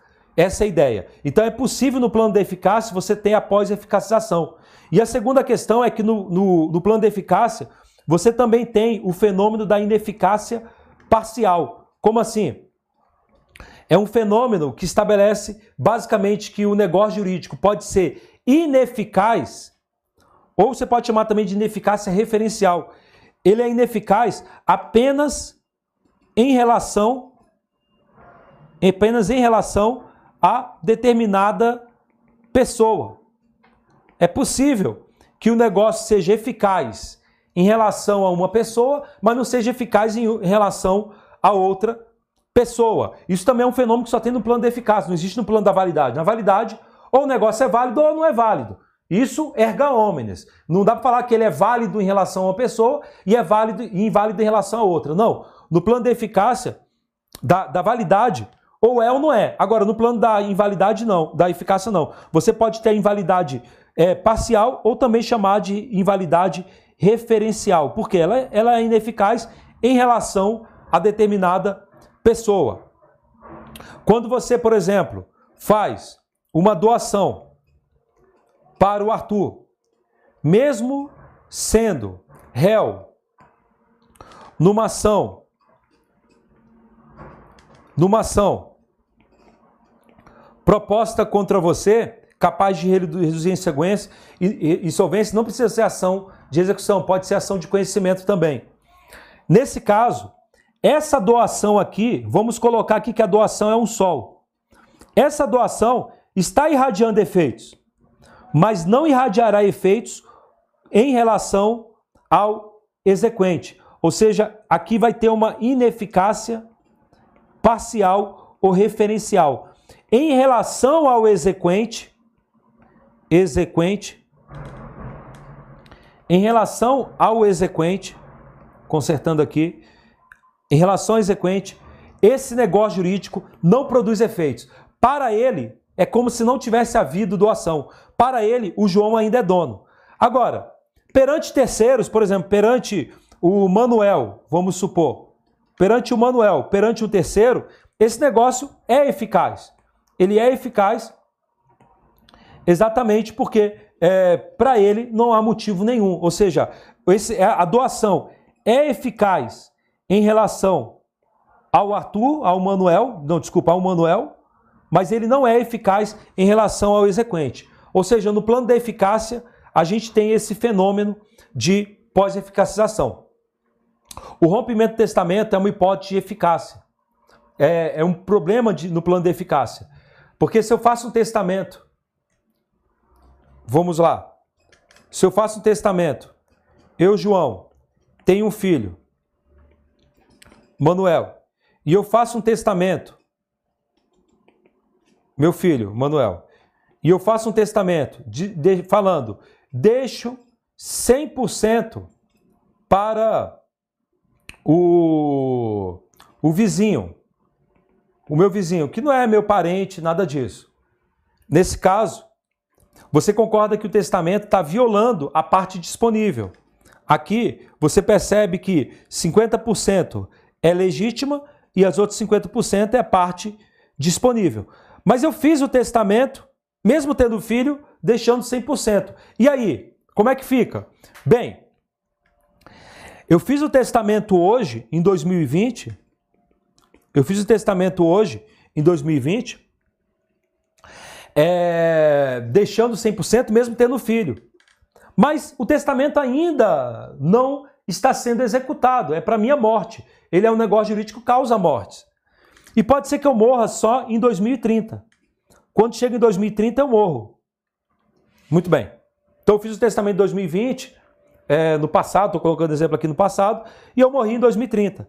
Mas pode acontecer, meus amigos, que aqui em 2025 o Manuel morra.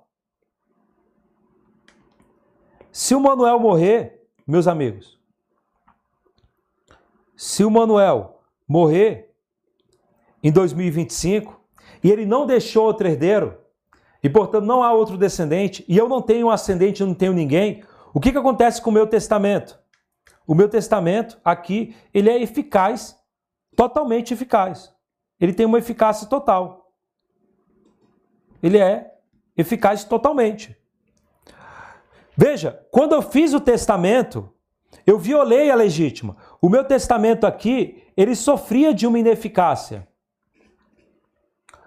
Uma ineficácia que eu diria referencial, porque ele era ineficaz em relação ao Manuel. Só que como o Manuel morreu, no momento em que ele morre e posteriormente eu morro, se não há outro herdeiro necessário, o meu testamento se torna totalmente eficaz. Ocorre aqui uma pós-eficacização, eficacização do testamento. Entenderam? Pessoal, Alguém tinha levantado a mão, eu só queria terminar com isso aqui para poder avançar, né? Alguém gostaria de perguntar alguma coisa? Deu para entender? Eu sei que foi muita informação, mas é importante isso.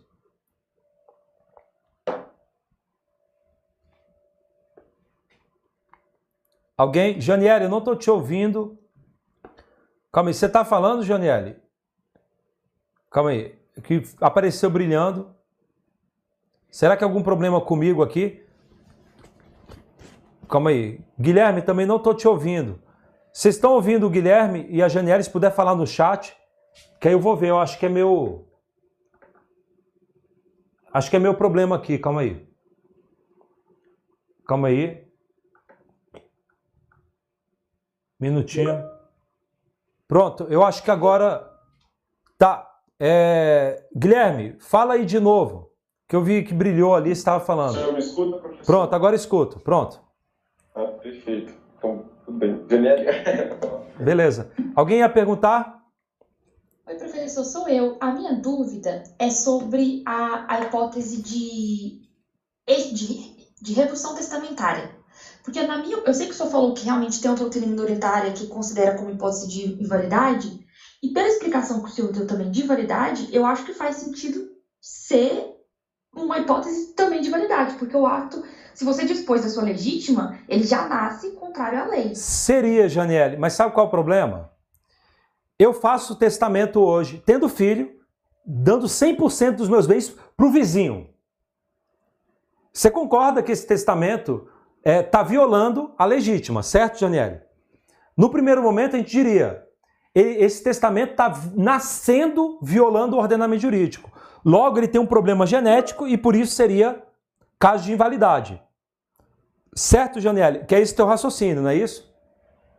Isso. Só que, só que, geralmente problemas genéticos são problemas do plano da validade mesmo. O plano da validade é isso.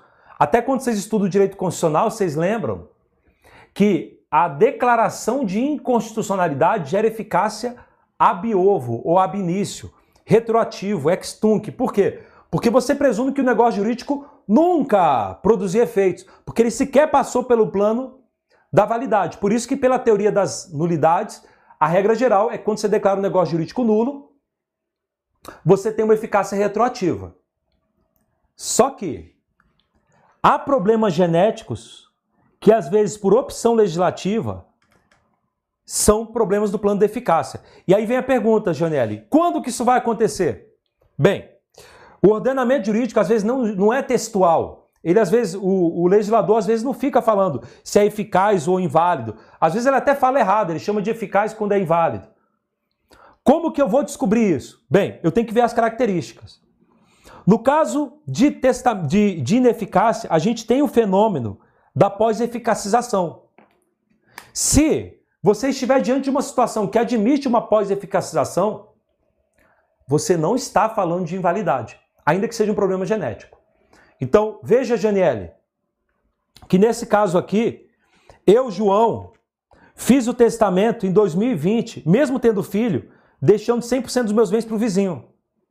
Mas você concorda, Janiele, que se meu filho Manuel morrer antes de mim e não houver outro herdeiro necessário, você concorda que em 2030, no momento em que eu morrer, o meu testamento vai poder ser cumprido integralmente e, portanto, vai 100% dos meus bens para o vizinho? Você concorda então que o testamento, que nasceu com uma doença, ele foi curado? Você concorda? Você concorda então que houve uma pós-eficacização do testamento? Você não, não existe pós-validação do testamento. Isso não existe. E, portanto, não é um problema no plano da validade, é um problema no plano da eficácia. Entendeu, Janelle? Ah, entendi, professor. Então, assim, eu sei que é difícil a gente generalizar, mas eu particularmente gosto, até para entender às vezes algumas coisas. Sempre que for possível esse fenômeno da pós-eficacização, é, é... Eu, eu, trabalho no plano da eficácia. Plano da eficácia. Exatamente. É, é exatamente isso. É, inclusive, pode acontecer, Janiele, de quando eu morrer, o meu filho renunciar à, sucessão, sucessão legítima, falando: Eu não quero nada do meu pai. Aí não vai ter herdeiro necessário na sucessão legítima, não vai existir herdeiro é, necessário. O que, que vai acontecer com o meu testamento que estava com uma doença? Porque nasceu violando a legítima. Ele vai ter uma pós-eficacização, ele vai ser cumprido, porque não há motivo para você é, tirá-lo tirar a sua eficácia. Então perceba que violar a legítima é um problema que é tratado pelo legislador no plano da eficácia. Porque apesar de poder ser um problema genético, ele admite a pós-eficacização. Não existe pós-eficacização para plano da validade. Não existe. O máximo que você tem que é parecido no plano da validade é nas hipóteses de anulabilidade as hipóteses de você convalescer o negócio jurídico anulável. Só que a anulabilidade sempre é textual. O legislador tem que falar, é anulável. Se ele não falar que é anulável, não tem anulabilidade. Não existe anulabilidade implícita. Entendi, professor. Deu para entender? E é muito importante vocês guardarem isso, pessoal, porque isso gera muitas repercussões práticas, tá? Quando você coloca no plano da validade, não dá para você salvar o negócio jurídico em regra. Não existe pós-eficacização. Não é, é, Você tem o, consequências práticas diferentes. Guilherme, a palavra é sua.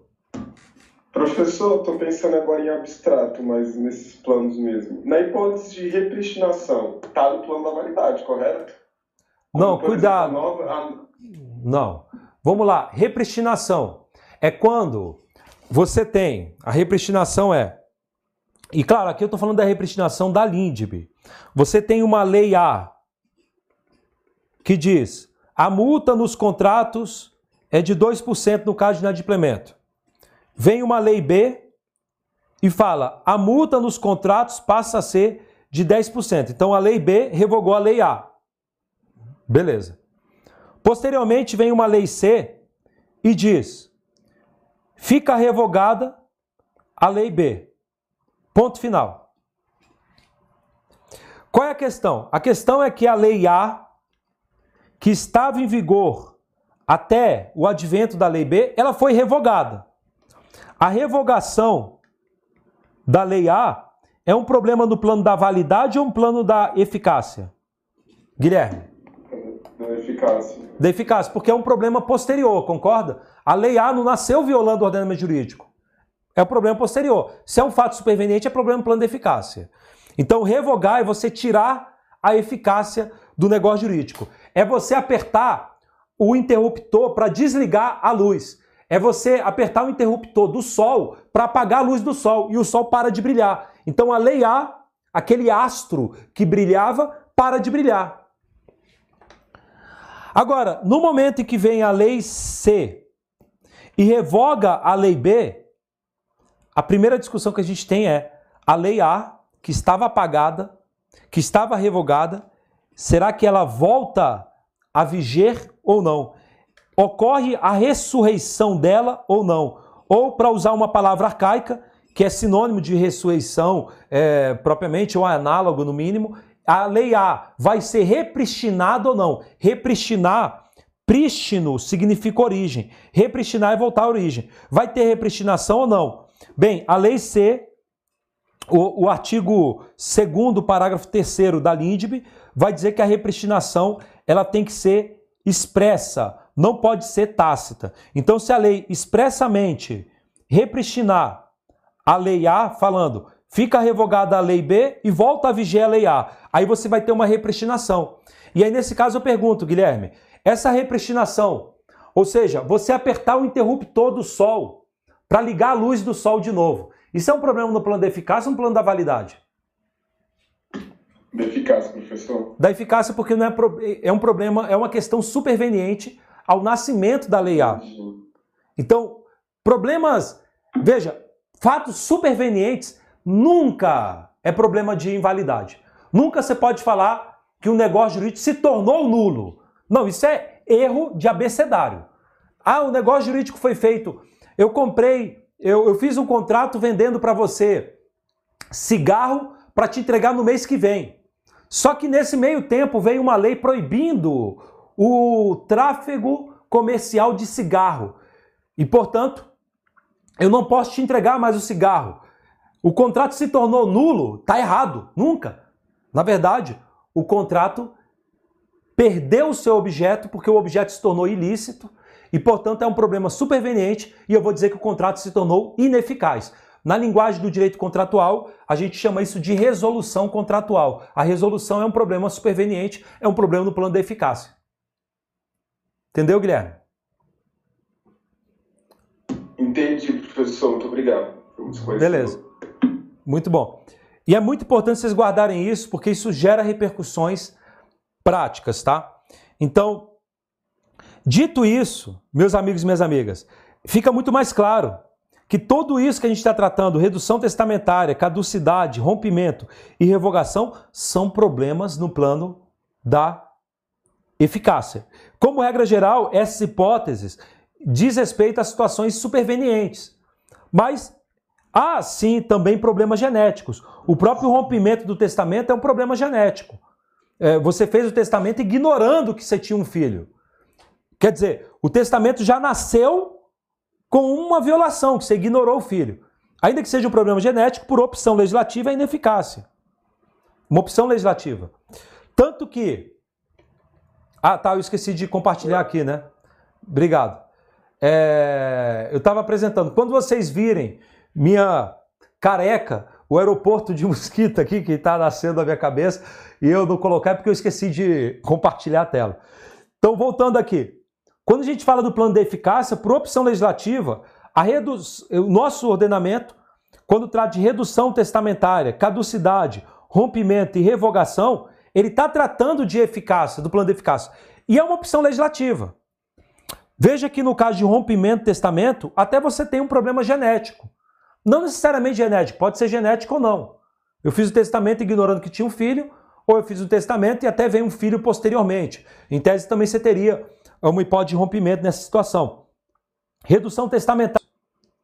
Vamos entender um pouco mais essas hipóteses. Só dou a palavra para ver se alguém tem alguma outra dúvida quanto a essa questão de planos da existência, validade e eficácia para a gente poder avançar. Alguma dúvida ou deu para entender tudo? Ah, só uma reflexão importante. Guardem isso com vocês, especialmente porque a gente vive uma era de ativismo judicial, uma era em que o judiciário é, tem uma leveza maior para decidir fatos com base em princípios ou é, com base até em voluntarismo às vezes, é, fazendo o direito se intrometer em situações que não deveriam é, ser tratadas no direito. Guardem isso com vocês, tá? É, nem tudo na vida tem que ser tratado pelo direito, porque nem tudo o direito pode lidar. Então, não dá para você, por exemplo, por exemplo, é, colocar quando a gente fala daquela zona livre para ofensas, não dá para você ficar condenando a sogra a pagar moral porque ela falou mal do genro. Salvo se ela tiver feito algo em rede nacional e tudo mais. Mas não dá para você ficar colocando questões é, dentro do círculo de amizade para dano moral. Não dá. salvo quando tem abusos em alguns casos. Aquela, aquele conceito de zona livre para ofensas não é só no círculo familiar, é também no círculo de amizades.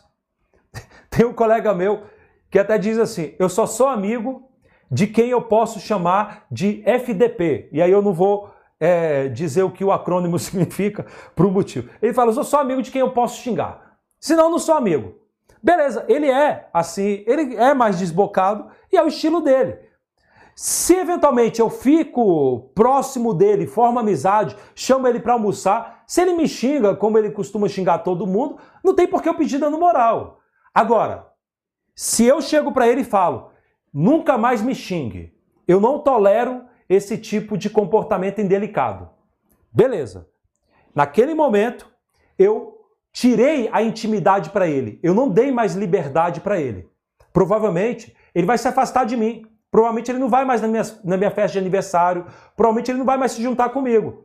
Mas, se mesmo depois de eu ter dado aquele chega pra lá nele, ele me xingar, aí já cabe dando moral, porque eu tirei a intimidade, eu não dei liberdade para ele. Então, o direito não pode ficar se intrometendo no ambiente, em todos os ambientes, senão você estraga os relacionamentos. É o caso, por exemplo, do abandono a, a, desculpa, é o caso, por exemplo, do filho de criação. Tem gente que defende que se você deu carinho, se você pegou uma criança e começou a dar carinho, virou pai. É pai sócio afetivo porque deu carinho. Você já ouviu falar da figura do filho de criação? Isso é algo é, histórico na, na, na sociedade brasileira. Muito comum. Era muito comum, até está deixando de ser de uma certa forma, mas era muito comum. Uma mulher teve um filho, a mulher mais humilde, não tinha muita condição, e ela eventualmente pega a criança e fala para uma família mais rica, falar: "Você cuida do meu filhinho?" Aí aquela família vai e fala: "Tudo bem, eu vou cuidar." E cuida. Trata como se fosse filho. Mas sempre deixando claro para aquela criança, porque nunca fez uma adoção formal, de que aquela criança é um filho de criação, não é um filho jurídico. Tanto que esse casal, às vezes, também tem um filho biológico. E esse filho biológico está registrado e tudo mais. Às vezes, esse filho de criação até chama fulano de pai ou de mãe. Mas ele sabe que não é filho jurídico, que não é herdeiro. Posteriormente, esse pai de criação morre. O que, que acontece? Esse filho de criação entra com uma ação falando que era filho sócio-afetivo. Tem doutrinadores que defendem que se deu carinho, virou filho. Tá errado. E o STJ segue esse entendimento que eu estou a defender, de que não é o mero fato de ter dado carinho que virou pai, não.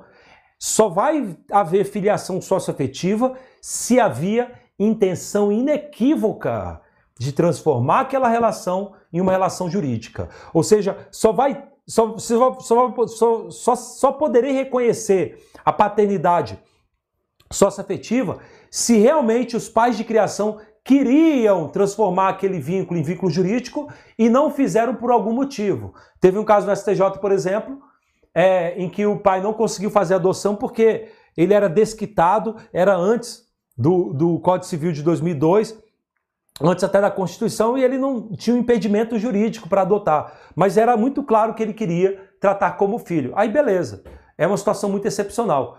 Agora, no momento em que você, mesmo sem previsão legal, diz que deu carinho vai virar filho e, portanto, você transforma em jurídico um fato que é meramente moral, filho de criação é um problema da moral apenas. O que, que você faz? Você estimula as pessoas a se tornarem egoístas. Ninguém mais quer agora cuidar de uma criança. Ah, cuida aqui do meu filhinho, eu tô precisando. Não, não, se vira aí. Vai passar fome aí contigo. Eu não vou, porque se ele vier aqui pra minha casa, daqui a pouco ele vai alegar que é filho. E aí você acaba, você acaba detonando uma estrutura de solidariedade da moral. Porque o direito é uma medida de coerção, o direito é uma medida de violência. E não dá para você colocar violência em todas as relações humanas. Você colocar violência nas relações humanas ou colocar o direito nas relações humanas é você impedir vários atos que são é normal numa sociedade porque não tem estrutura da violência envolvida. Entenderam, pessoal? É, é uma reflexão importante também que eu aproveito para fazer aqui nesse ponto. É claro que dá para discordar, tem gente que discorda e tal, mas pelo menos essa ideia que você tem que ter de que o direito não pode se meter em tudo é importante, tá? Aliás, eu tenho o mesmo raciocínio para dano moral para abandono afetivo. Para mim não tem que caber dano moral para abandono afetivo. Ah, mas o pai não deu carinho para a criança, a criança vai sofrer. Sim, é uma tristeza, é algo péssimo. Aquele pai merece sanções morais, ninguém deve falar com aquele pai, deve considerar ele um infeliz é, propriamente, mas não dá para condenar dano moral, me parece. Por quê? Se você juridiciza uma situação dessa, transforma é, em obrigação jurídica o dever, é, o, o carinho que o pai deveria dar ao filho, se você fala que isso é jurídico, Daqui a pouco vai ter filho que vai entrar com ação contra o pai, com obrigação de fazer, sob pena de multa diária, obrigando o pai a dar carinho nele, senão vai tomar multa.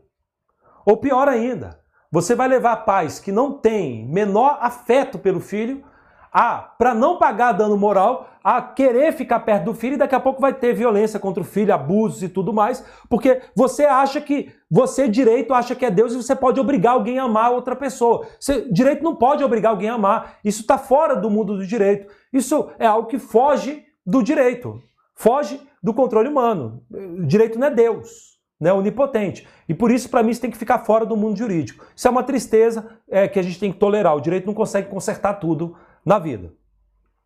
Agora, tem vozes diferentes. O STJ tem essa visão, é, no que diz respeito à dano moral afetiva, essa visão que eu defendo também. O STJ, os precedentes atuais são nesse sentido, tá? Que não cabe dano moral para abandono afetivo pelo mero abandono afetivo. É, amor não é dever jurídico. Dano moral é quando você viola um dever jurídico. Muito bem. É, é, muito importante esclarecimento para você poder consolidar os conceitos de planos dos fatos jurídicos. Podemos avançar? Alguém quer alguma, fazer alguma observação? Então, vamos avançar. Vamos avançar para falar de casos de invalidade do testamento. Bem, invalidade é problema genético, ou seja, é um problema é, em que o negócio jurídico nasceu violando o ordenamento jurídico. Nós temos duas hipóteses de invalidade. A primeira delas é a nulidade absoluta. E quando que eu vou ter nulidade do testamento? Ou a nulidade absoluta? É quando você tem uma violação de norma de interesse ou de ordem pública. Aí você tem nulidade. Se você violou uma norma de ordem pública, você tem nulidade. Bem, quais são os principais casos que nós temos? Os exemplos que nós temos de nulidade? Bem, a gente vai ter as hipóteses normais do artigo 166 do Código Civil, que são as hipóteses normais de nulidade do negócio jurídico. Se o objeto é ilícito, por exemplo, se eu deixo, faço um testamento e falo, deixo um apartamento para o fulano com o encargo de ele assassinar outra pessoa. Ou seja, eu estou colocando um encargo ilícito. Eu estou falando que o legatário tem que assassinar outra pessoa para poder ficar com o apartamento. Não, não posso. É um objeto, é um encargo ilícito e, portanto, viola norma de ordem pública. Então, as hipóteses de nulidade do, do, do negócio jurídico são extensíveis para os testamentos também. Agora, tem algumas particularidades. Por exemplo, o artigo 1860 do Código Civil, ele considera hipótese de nulidade absoluta o testamento feito por incapaz.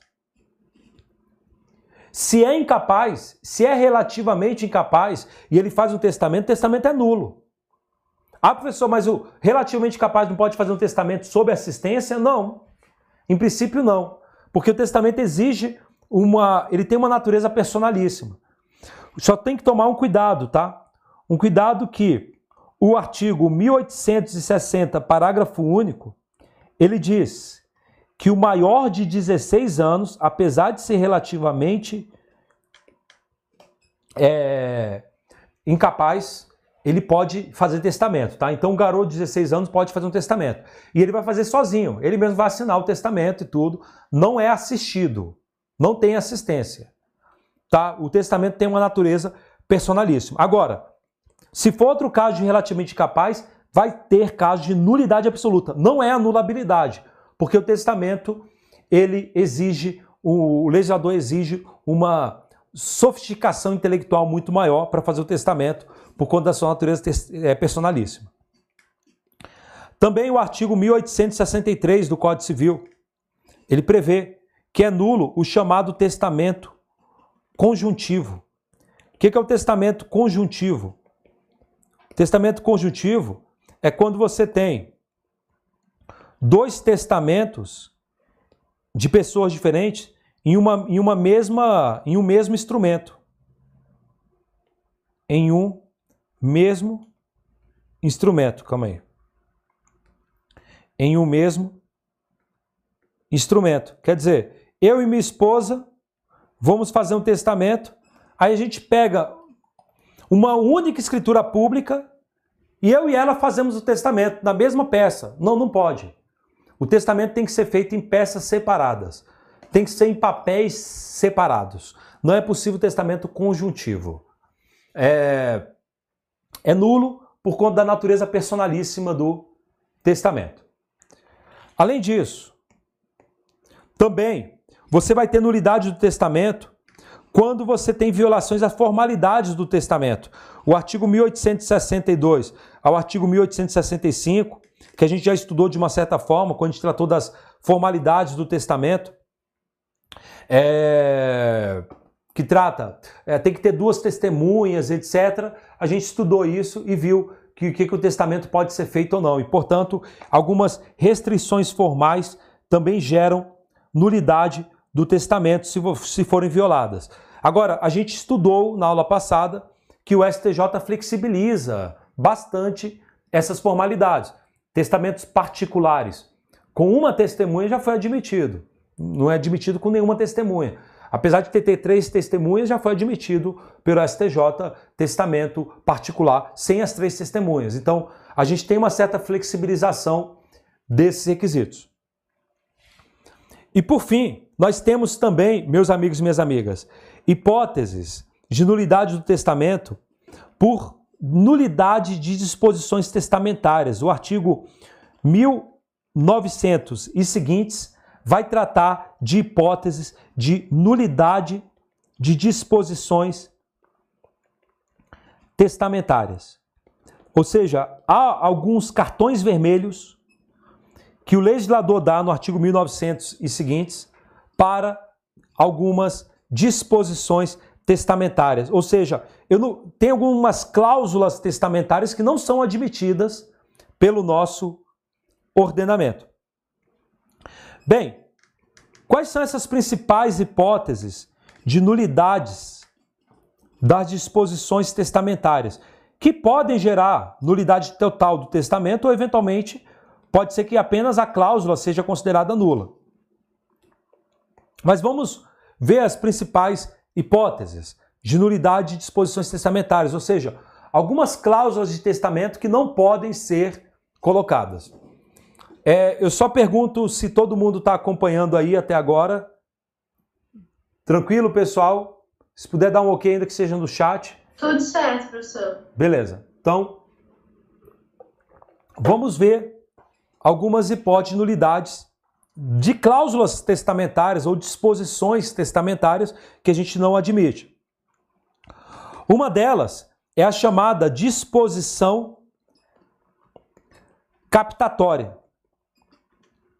que é censurada no artigo 1900, inciso 1. O que é a disposição captatória?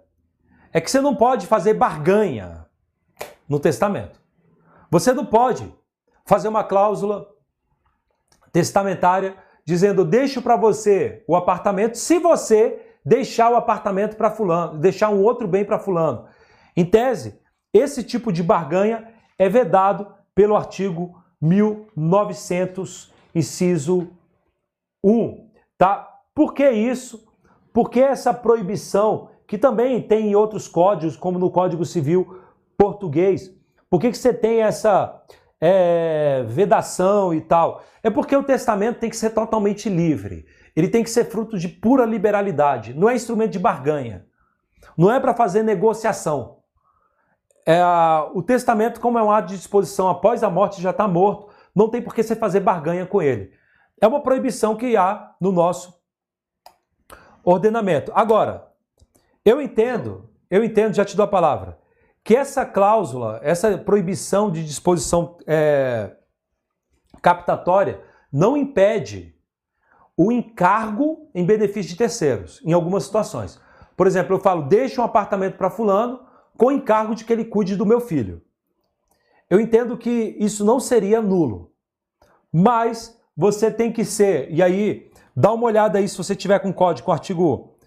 Alguém tem, alguém tem como copiar no Google, se alguém tiver com código aberto, o artigo 1900 e os seus incisos e colocar aí no chat, que eu acho que é importante a gente dar uma lida. É uma cláusula importante é, e por isso eu acho que vale a pena. Ela, ela diz: é nula a disposição que institua o herdeiro ou legatário sob condição captatória. É, alguém colocou aí, obrigado Vinícius. Então, tá aí escrito, ó. É nula a disposição, inciso 1, veja no chat, que institui o herdeiro ou legatário sob condição captatória, de que este disponha também por testamento em benefício do testador ou do ou de terceiro. Veja, eu entendo que essa cláusula, essa proibição não abrange encargos em favor de terceiro. O que ela proíbe, o que ela proíbe, essa, essa é a interpretação mais adequada e é a majoritária também. Ela proíbe que você faça barganha com o testamento, é, exigindo que o legatário ou herdeiro faça também outro testamento em favor de uma pessoa ou de, de terceiros. Resumo da ópera. O que está proibido aqui é: deixo um apartamento para João, é, mas este terá de deixar uma casa para Arthur por testamento também. Ou seja, eu estou obrigando, a ideia aqui é forçar o sucessor testamentário a fazer um testamento também. Para mim, essa é a interpretação mais adequada desse dispositivo, tá? Resumo da ópera. Aqui sim eu teria uma disposição captatória e seria nula porque eu estou forçando o sucessor a fazer um testamento em favor de outra pessoa. Isso seria vedado. Agora, nada impede penso eu, de fazer um testamento falando: deixa o apartamento para você com encargo de que você cuide do meu filho, com encargo de que você faça aquilo. Eu não estou obrigando o legatário, o, o, o, sucessor, pode ser legatário ou herdeiro testamentário, a fazer outro testamento. Por que, que a disposição captatória é proibida? Tanto no Código Civil brasileiro como no Código Civil português e em outros códigos civis também. É porque a disposição captatória força uma pessoa a fazer um testamento, força o beneficiário a fazer um testamento para poder ficar com algo. E testamento não pode ser forçado. Essa é a ideia e esse é o objetivo dessa proibição. Tudo bem? Acho que alguém ia fazer alguma pergunta. Você já falou sobre encargo, né? mas aí no caso, se tivesse um acordo, professor, é, entre testa pessoas que estivessem fazendo um testamento, para que quebre essa força de obrigação, fosse negocial, também não poderia?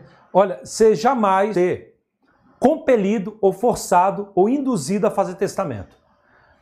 Ainda que seja por um proveito econômico, ou seja, eu te dou 10 mil reais e você faz um testamento para beneficiar fulano. Você, nem, você já vai estar tá morto. Isso não é possível. Testamento tem que ser totalmente livre à vontade, tá? Essa é a ideia que está por trás do legislador. E por isso, eu não poderia ter a disposição captatória num testamento. Essa é a ideia, Tito. Tá? É, uma, é um tabu do nosso ordenamento, é, uma, é um preceito do nosso ordenamento, é, que até dá para questionar, né? Você até poderia questionar. Por que, que eu não posso negociar? Por que não? É, alguém deixa para mim um apartamento no Leblon, colocando para mim uma obrigação de fazer um testamento, deixando uma casa minha para uma pessoa. Para mim é vantajoso, por que não? Mas a ideia do nosso ordenamento é que testamento tem que ser algo totalmente livre, de espontânea vontade total. Mas o encargo também ela tem uma força obrigatória, né? Depende da situação. É, só que é, é diferente. É o encargo não está te obrigando, Tito, a fazer um testamento. É, o encargo está apenas colocando uma cruz para você carregar se você quiser receber aquele benefício. Ou seja, você está recebendo o benefício com um peso. Você está recebendo um presente com uma cruz.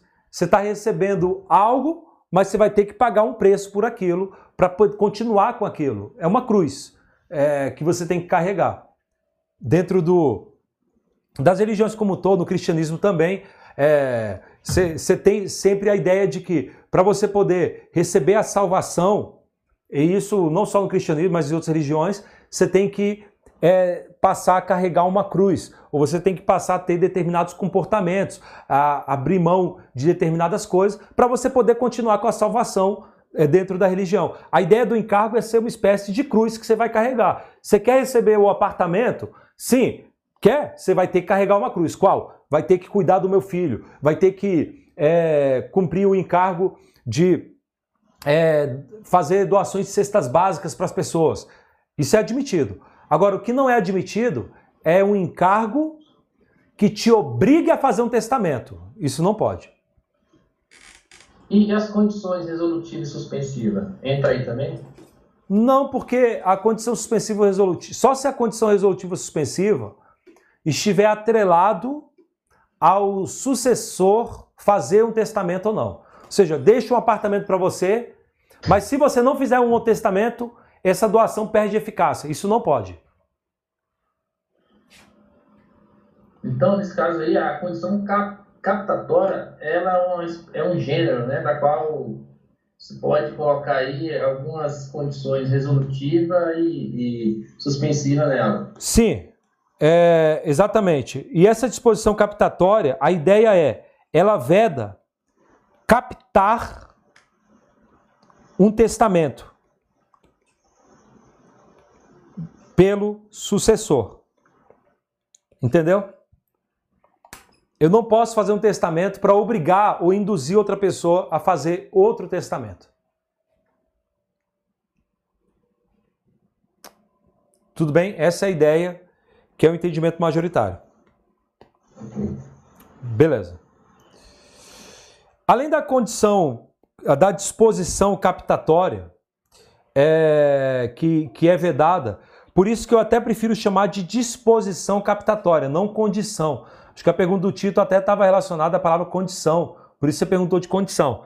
Não, aqui pode ser um encargo, pode ser um, um termo não seria, porque não é evento futuro e certo, né? Mas pode ser um encargo também. No, então, por isso a palavra condição não acho muito adequada. É melhor disposição captatória. Você não pode querer captar novos testamentos por meio do seu testamento. Janiele é sobre essa dúvida que foi levantada anteriormente, eu estava aqui refletindo, a cláusula de inalienabilidade, ela deveria também ser vedada com base nesse, nessa, nessa presunção do legislador, de que você não pode captar um testamento pelo sucessor. Mas vamos lá. Deixa um bem. Beleza. Deixa um bem. Que, que, ele não pode ser. Ou seja, já colocando uma, uma destinação depois da minha morte, que a pessoa também não vai poder vender, eu também estou testando de alguma maneira, sei lá, Vamos lá, Janiele. Nesse caso, você está induzindo o legatário a fazer um testamento para beneficiar alguma pessoa ou não? Não. Você não está captando um novo testamento. Você está deixando para o legatário um apartamento com uma lepra, com uma restrição, que é a inalienabilidade. Se ele quiser, ele recebe ou não. Mas você não está induzindo o legatário a fazer um testamento. O que é proibido é você induzir o legatário a fazer um testamento. Entendeu? É, entendi.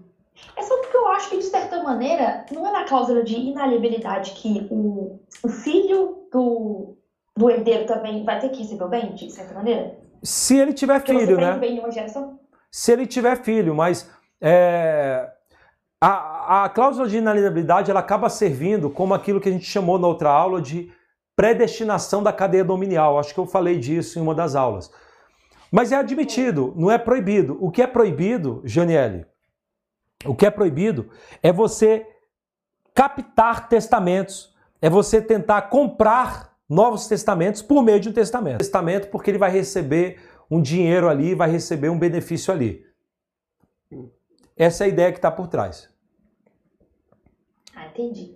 Tá bom? O que o legislador quer proibir é que alguém faça testamento porque recebeu um benefício testamentário anterior. Isso não pode acontecer. Agora, posso colocar cláusula de inalienabilidade no, no, no bem? Posso. Vou acabar predestinando esse bem ao meu neto ou ao filho do, dona- do, do, do legatário? Sim. Vou acabar fazendo isso na prática. Não necessariamente, porque pode ser que ele não tenha neto, pode ser que ele não tenha filho, etc. Muito, muito boa pergunta, viu, Janelle, também.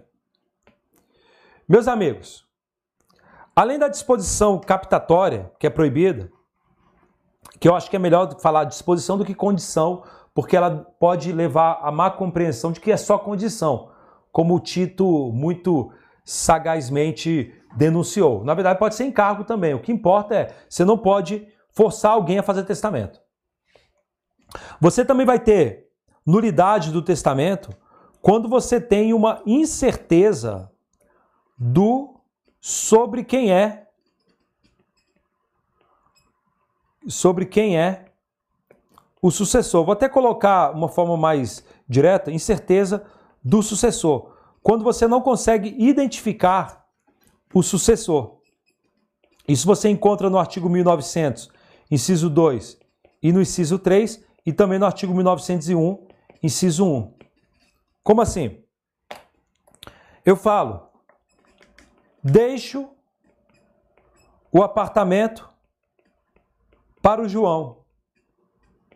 Ponto final. Quem é João? É incerto. Tem 10 mil Joões, vamos falar assim, no mundo. Não dá para saber quem é o João. Não está individualizado. E, portanto, o testamento seria nulo. Nulo porque não tem a identificação certa do sucessor. É claro que, que você não aplica isso, não se aplica, quando, no contexto, for possível identificar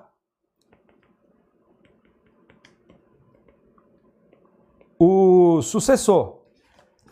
Ou seja, pode ser que ele só tenha chamado de João, mas no testamento, de uma certa forma, você tem uma é, identificação é, indireta e que não deixa dúvida, tem que ser é, unívoca de, de quem é o beneficiário. Se isso for possível, tudo bem. Então ele falou: deixa o apartamento para o João, que foi meu vizinho.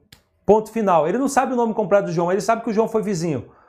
Quantos vizinhos ele teve chamado João? Só teve um.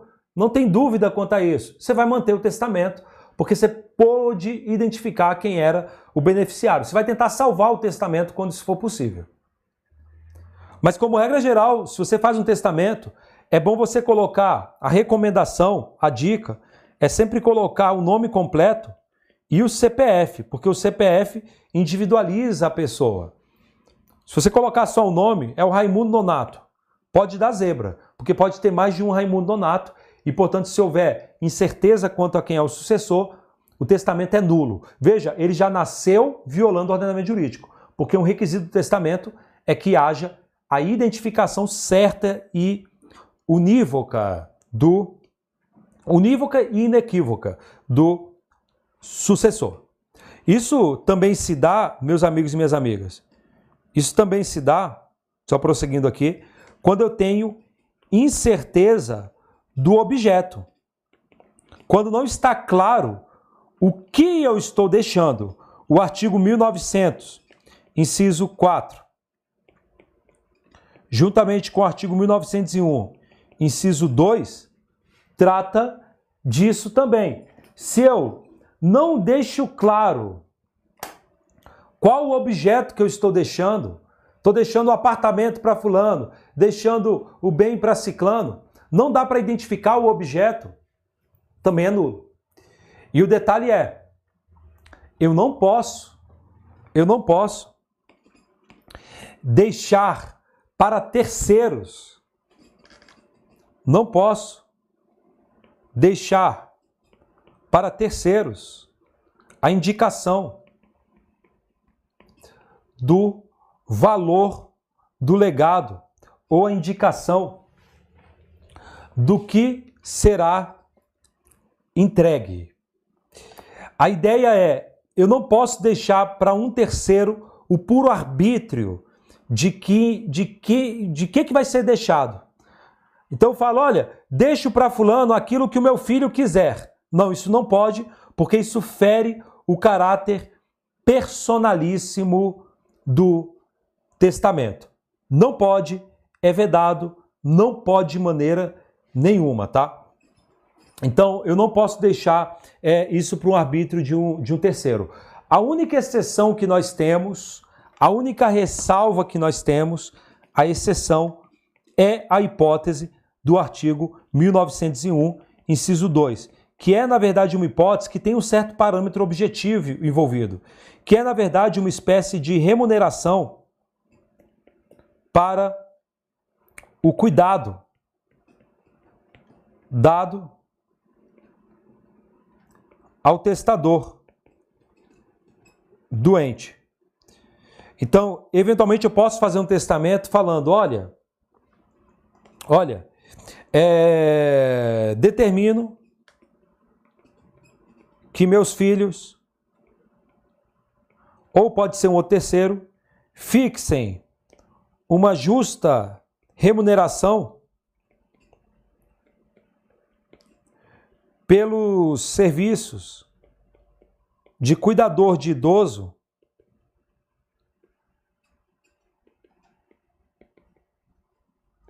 que a minha vizinha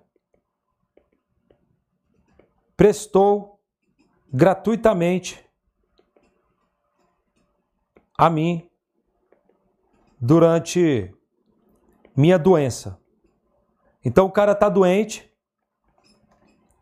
e ele fala: Olha, a minha vizinha está cuidando aqui de mim, pô, a vizinha está sendo muito gente fina, no, é, pô, até troca minha fralda geriátrica, me dá banho, pô, ela está sendo muito generosa, eu quero deixar uma compensação por ela, só que eu não sei quanto tempo vai demorar, quanto tempo, pode ser que eu viva mais um ano e tal, então eu vou fazer um testamento e vou pedir para os meus filhos arbitrário valor para ela. Mas percebe que aqui você tem um parâmetro. Há um parâmetro objetivo. Não é um puro arbítrio dos, dos meus filhos. O que o legislador proíbe é você deixar para o puro arbítrio de alguém. Isso não pode, porque o objeto tem que estar tá individualizado, tá? Sob pena de você ter nulidade. Senão você fere o caráter personalíssimo do testamento. O testador é que tem que dizer o que ele quer deixar para fulano ou para ciclano. Tudo bem? É, alguém estava com a mão levantada? Ou já sanou a dúvida? Oi, professor, era, era eu. Era só na questão da pessoa incerta. É verdade a pessoa incerta, mas eu posso fazer o testamento para deixar bens para a pessoa em determinada época do testamento? por exemplo, não sei, é, o sujeito era muito fã de judô, ele fala assim, ah, eu vou deixar tal bem pro primeiro colocado de judô de tal campeonato. Tá, mas aí é determinável. Muito boa a tua pergunta. Então ele fala, quando eu morrer, quero que vá um apartamento pro último campeão brasileiro de judô, é, considerando o último campeonato antes da minha morte. É identificável? É. Logo, é permitido. Tem que ser um, um. Quando eu falo de incerteza do sucessor, que você não sabe, isso aqui não se aplica quando no contexto for possível identificar. Ou seja, não se aplica, não se aplica a sucessor determinável. Ele não está determinado ainda, mas ele é determinável por parâmetros objetivos ou por outro critério. Por um parâmetros objetivos, basicamente. Eu consigo identificar quem é. Beleza, se eu consigo identificar quem é de forma objetiva, não tem problema. Então, nesse teu exemplo, Lucas, muito bem dado, é, o testamento é plenamente válido. Tá bom? Muito boa a tua pergunta. Entendi, obrigado, professor. Mas a ideia de o testamento ser personalíssimo impede que, como regra geral, você deixe para uma outra pessoa complementar a sua vontade. Não, isso não pode. Agora, você pode estabelecer parâmetros objetivos para identificar o objeto e o sujeito que vai ser beneficiado pelo testamento? Sim. Mas aí você tem parâmetros objetivos. E, portanto, não é vedado. Por exemplo, a rigor não vejo problema nenhum em eu falar o seguinte: deixo para Fulano é, o bem que for sorteado da seguinte maneira: dois pontos, aí eu coloco. Minha casa e meu. A, é, minha casa vai corresponder à cara. E o meu apartamento vai corresponder à coroa. E quando eu morrer, eu quero que o meu filho jogue a moeda para o alto e, se cair cara, o, vai o, o, a casa para ele. Se cair coroa, vai o apartamento. Em tese tem um parâmetro objetivo, o cara está colocando para ir para a cara coroa. Até é permitido, só que é tão ridículo que ninguém vai fazer um testamento dessa maneira, mas não vejo problema. Nessa situação, o objeto é identificável, vai ser ou a casa ou o apartamento, conforme o resultado do cara ou coroa. Conforme ele joga a moeda para o alto e caiu na cara ou caiu na coroa, você tem o bem individualizado. O importante é que o bem e o destinatário sejam identificáveis de modo inequívoco. Tudo bem, Lucas? Kênia? Oi, professor, tudo bom? Tudo bem. Por exemplo, eu poderia deixar em testamento disposto um sucessor processual, vamos supor que eu tenho uma ação trabalhista, um dinheiro para receber, e eu, né, tô para morrer, tenho uma doença, alguma coisa assim, quero que fulano receba, né, o, o valor dessa, dessa ação, caso, claro, né, eu ganhasse a ação. Eu posso determinar esse, esse sucessor que não seja é, os herdeiros da, é, legatários? Pode. Veja aqui, Kênia, você tem um direito subjúdice, mas é um direito. Tem natureza patrimonial. Você pode dispor desse direito. Você pode falar, deixa esse direito para o mendigo, para o meu vizinho, para o inimigo até. Você pode deixar para quem quiser, desde que você respeite a legítimo. Mas cuidado. É, falar que você está deixando o sucessor processual não é tão técnico. Você está deixando o sucessor material, de direito material. E por consequência, ele vai ser o seu sucessor processual também, após o, o processo de inventário e partilha. Porque enquanto tiver processo de inventário e partilha, quem vai te suceder no processo é o espólio. Uhum. Então, sucessão processual é cuidado, não é técnico. A gente está falando do direito material e por decorrência você pode ter uma sucessão processual. Uhum. Pois é, daí, isso que eu queria saber. Ele teria que habilitar o inventário, ele não pode habilitar nessa ação hum, diretamente. Não, porque a fonte do direito dele é o testamento. E o detalhe é o seguinte: é que só depois de terminado o processo de inventário e partilha é que ele vai receber aquele direito. Se receber. Porque, Kênia, pode ser que eu tenha deixado mais dívidas do que bens. O que, que vai acontecer com aquele direito subjúdice? Os credores é que vão cobrar. Você não vai entregar nada para o legatário. Não tem, o legatário não recebe nada. É até um caso de caducidade que a gente vai ter quando você tem inventário negativo. Se o cara deixou mais dívidas, não tem sucessão testamentária, o inventário é negativo. Aí vai ter uma caducidade do testamento que a gente vai estudar ainda. Tá bom? Não dá para você se habilitar diretamente no processo. É isso que eu queria, assim, saber se eu poderia fazer isso, né? Deixar que eu, Que a pessoa não precisasse passar pelo inventário, só já vai me substituir aqui nessa ação específica. Não, não dá. Não dá. De modo nenhum. Agora, o que você pode fazer é, é você indicar que você quer que um determinado advogado continue constituído. É, aí não é uma questão, não é uma cláusula típica de testamento, porque não é uma cláusula de disposição patrimonial. Você está só falando, não, eu confio muito nesse advogado, eu quero que ele continue como advogado da causa. Aí você até poderia discutir se essa cláusula seria vinculante ou não. É, mas são outros 500 aí, não é uma sucessão processual, né? É só advogado. Muito bem.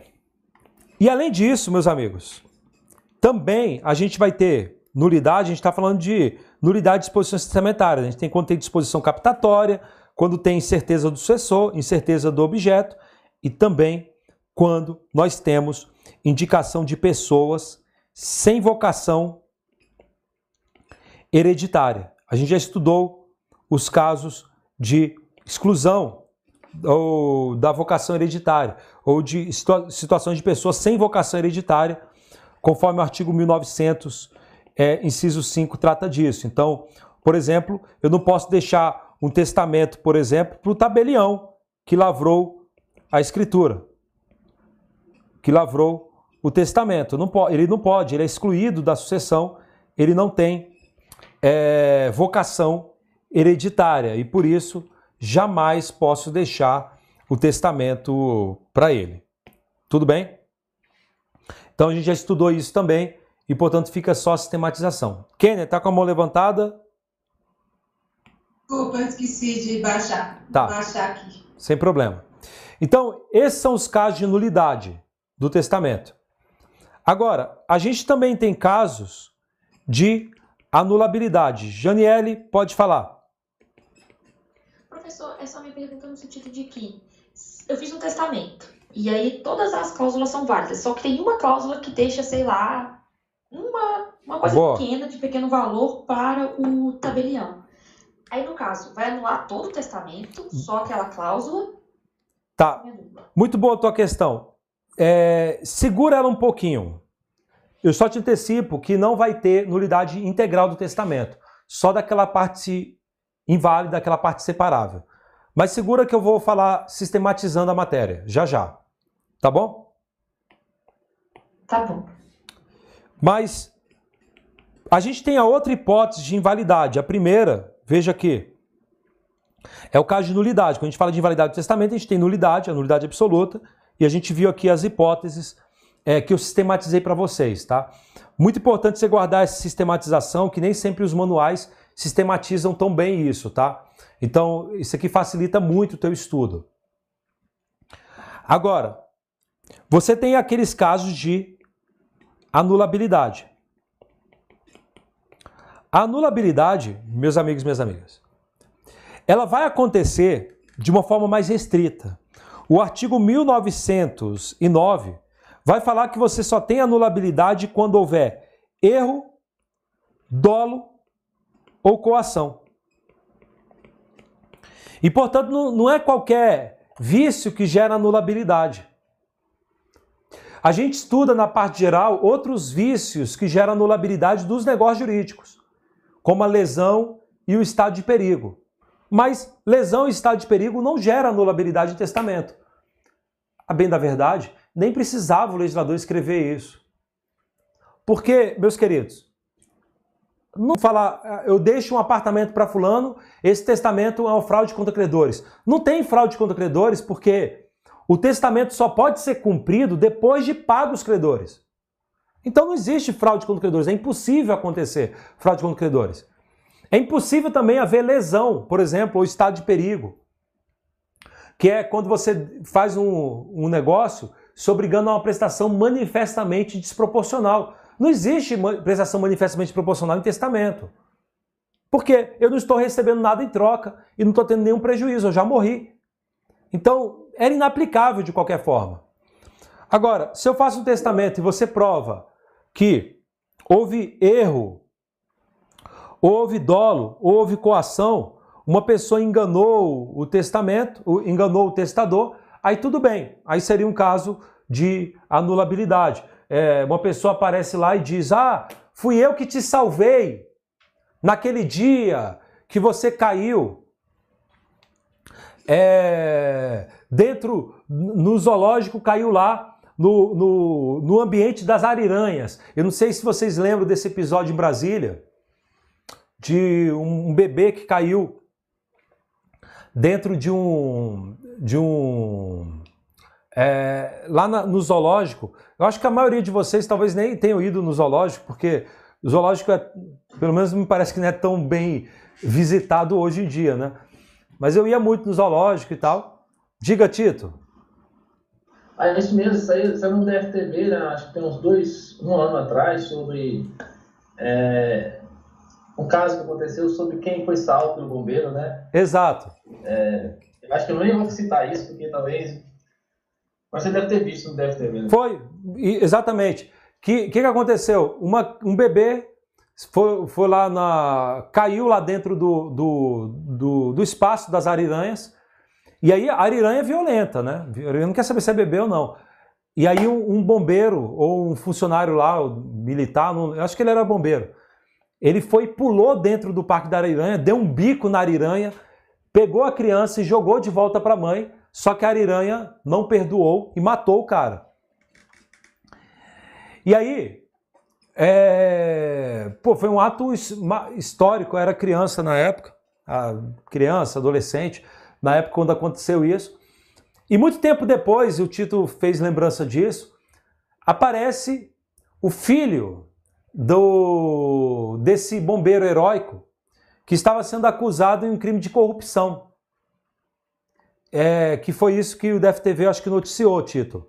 É, que foi uma acusação de que aquele filho Parece que ele até chegou a ser preso e tudo. Eu não sei se o filho é corrupto ou não, mas o, o, o, o fato é que pode acontecer de aquele bebê que foi salvo ter uma gratidão tão grande por aquela família que aquele bebê fale, fale consigo, pô, eu quero deixar um apartamento para a viúva ou para o filho daquele bombeiro heróico, porque ele deu a vida dele por mim. Eu quero ser grato por esse ato.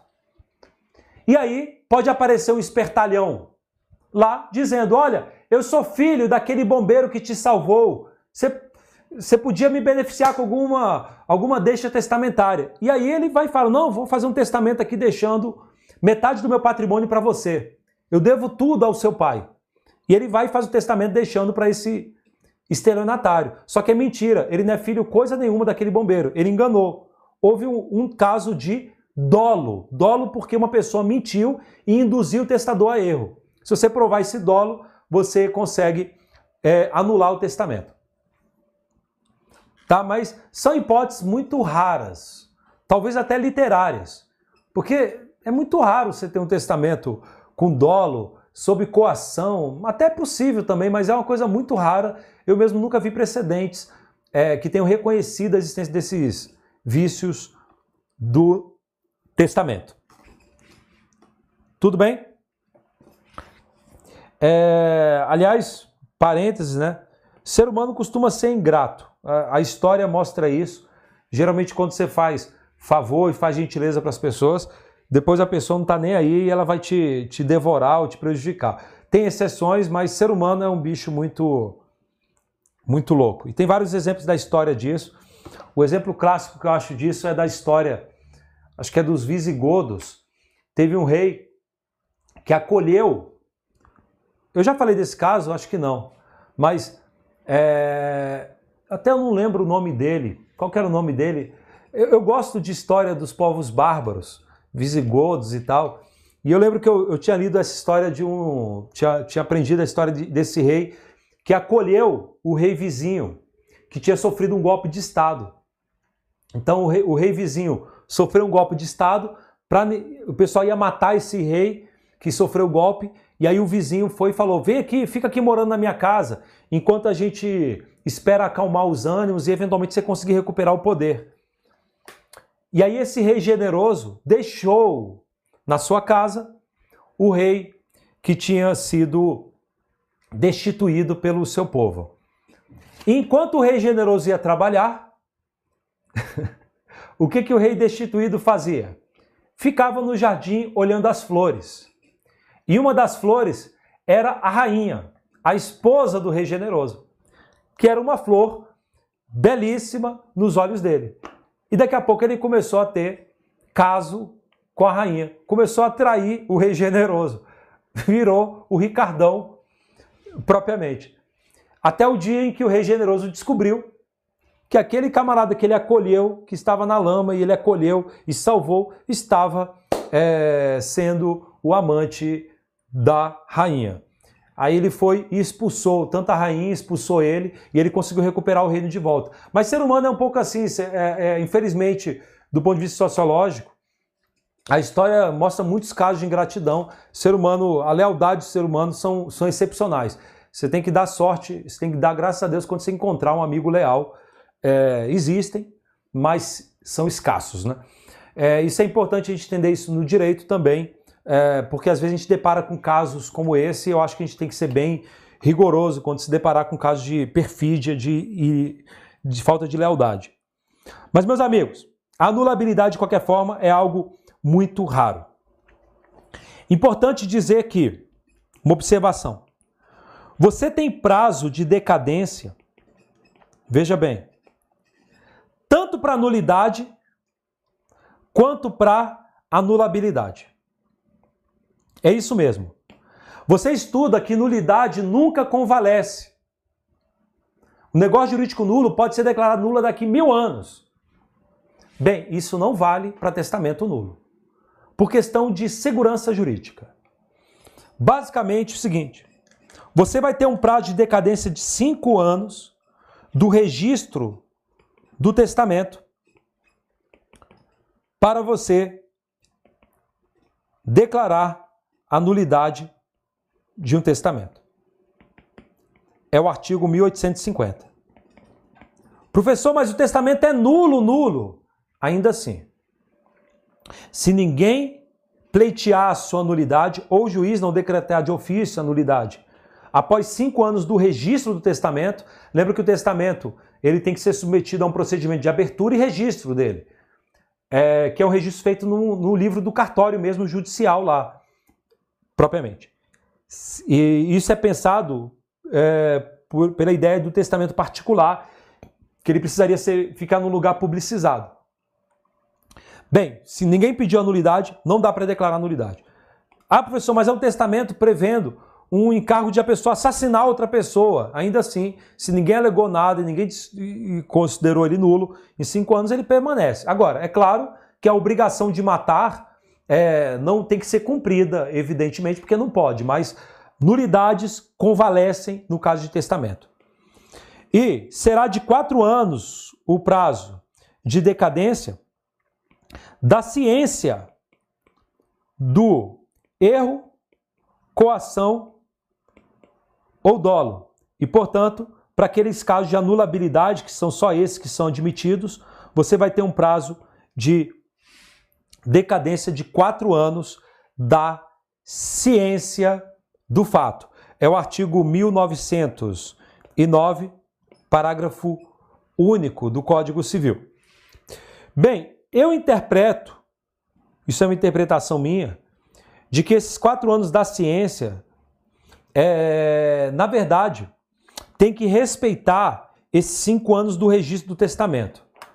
Porque, do contrário, a daqui mil anos vai aparecer uma pessoa e falar: Eu tomei ciência agora que o testador foi incorreu em erro. E aí, mil anos depois, você vai discutir. Para mim, uh, esses quatro anos está limitado aos cinco anos do registro do testamento.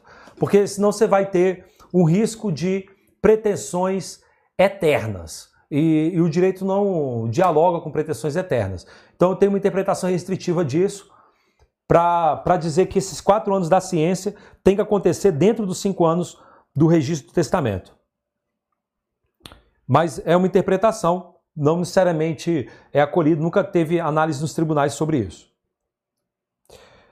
Ainda, temos, e aqui vai para a pergunta da Janiele, a aplicação do princípio da conservação do negócio jurídico para testamento. O princípio da conservação do negócio jurídico, que a gente estuda lá na parte geral do código, se aplica também para testamento. Esse princípio estabelece que sempre que for possível salvar um negócio jurídico inválido ou até ineficaz, você vai tentar salvar, porque você tem que tentar manter a vontade das partes. No que for possível.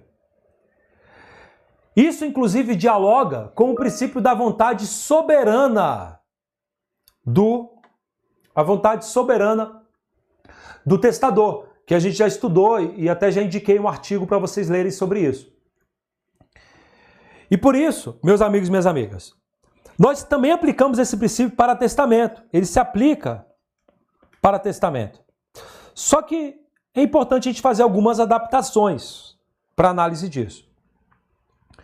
Bem, em primeiro ponto, primeiro ponto importante, é que uma das aplicações disso da, desse princípio da conservação do negócio jurídico é a chamada invalidade da parte separável. Na verdade, essa nomenclatura eu utilizo, está no artigo 1800, no artigo 184 do Código Civil, mas na verdade, você até poderia chamar isso de redução do negócio jurídico. Por que, que eu prefiro não usar o nome redução do negócio jurídico? É só uma questão de nomenclatura mesmo. É porque quando a gente fala de testamento, já existe a chamada redução testamentária, que é aplicada para um caso bem específico, que é para aquele caso de violação da legítima. Então eu prefiro não usar a palavra redução do negócio jurídico, apesar de ser a palavra utilizada na parte geral do Código Civil. Eu prefiro, eu prefiro falar de invalidade da parte separável. Então, se eu tenho um testamento, e no testamento tem o seguinte: Cláusula 1. Deixo o apartamento ao João. Ou deixo o apartamento tal ao João. E tem a cláusula 2. Deixo dinheiro para o tabelião que lavrou esse testamento. São duas cláusulas. Janiele, aqui é o teu exemplo, né? Eu, em uma cláusula, estou beneficiando o tabelião. Você lembra que o tabelião não pode ser beneficiário de testamento porque ele não tem vocação hereditária. E, portanto, essa cláusula é nula, porque eu tenho uma disposição testamentária nula. A pergunta que a Janiele fez muito bem para a gente foi: todo testamento então é nulo?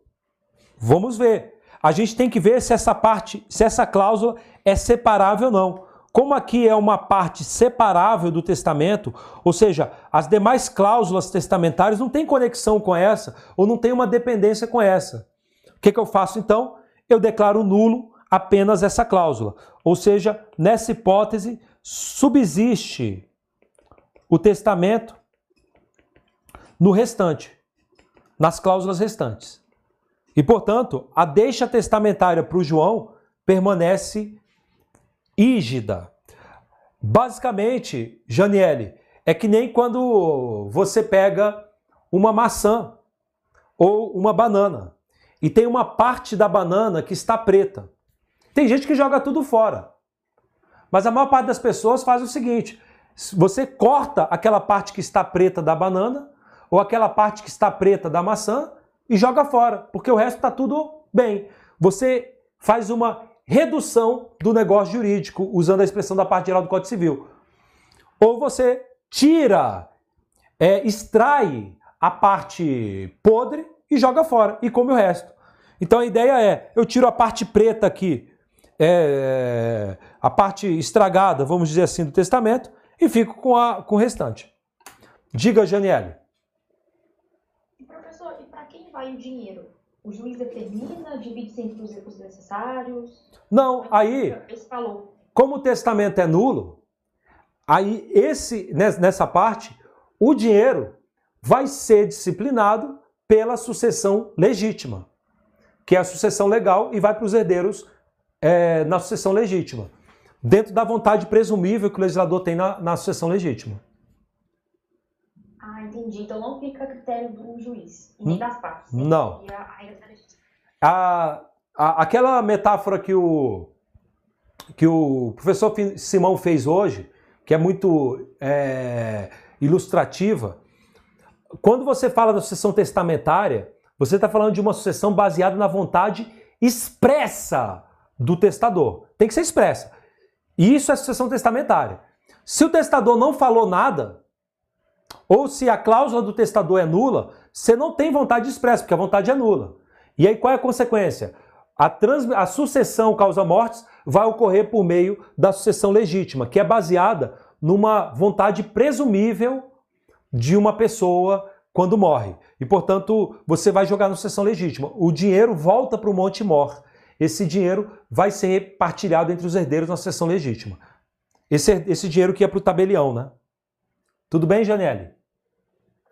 Tudo ótimo, obrigada. Beleza. Lucas, que levantou a mão, né? Professor, é, a partir desse exemplo que a colega Janelle falou, eu pensei em um outro caso.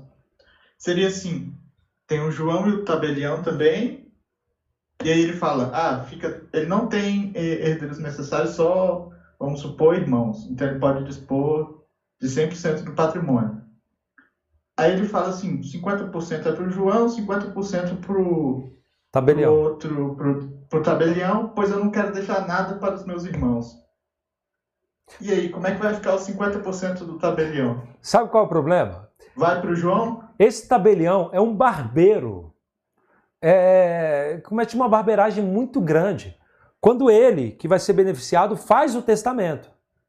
O testamento é nulo, porque o tabelião não podia fazer um testamento do qual ele é beneficiário. Por quê? A presunção do legislador é uma presunção absoluta, é que se o tabelião escreve o testamento e ele se beneficia com esse testamento, ele está agindo em conflito de interesse e ele, portanto, está é, burlando a vontade do testador.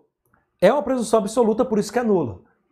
Como que, Lucas, eu poderia beneficiar o tabelião. O tabelião é muito amigo meu e eu quero deixar para ele.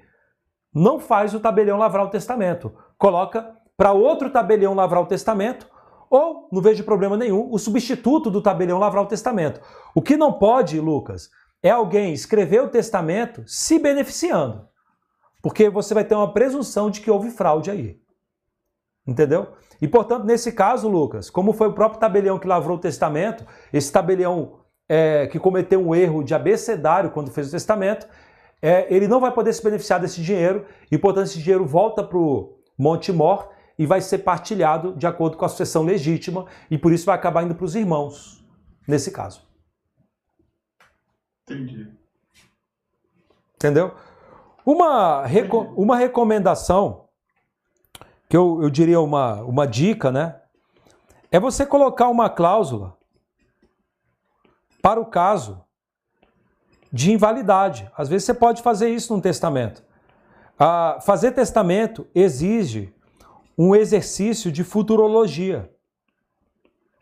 Você tem que imaginar as tragédias, Lucas, que podem acontecer.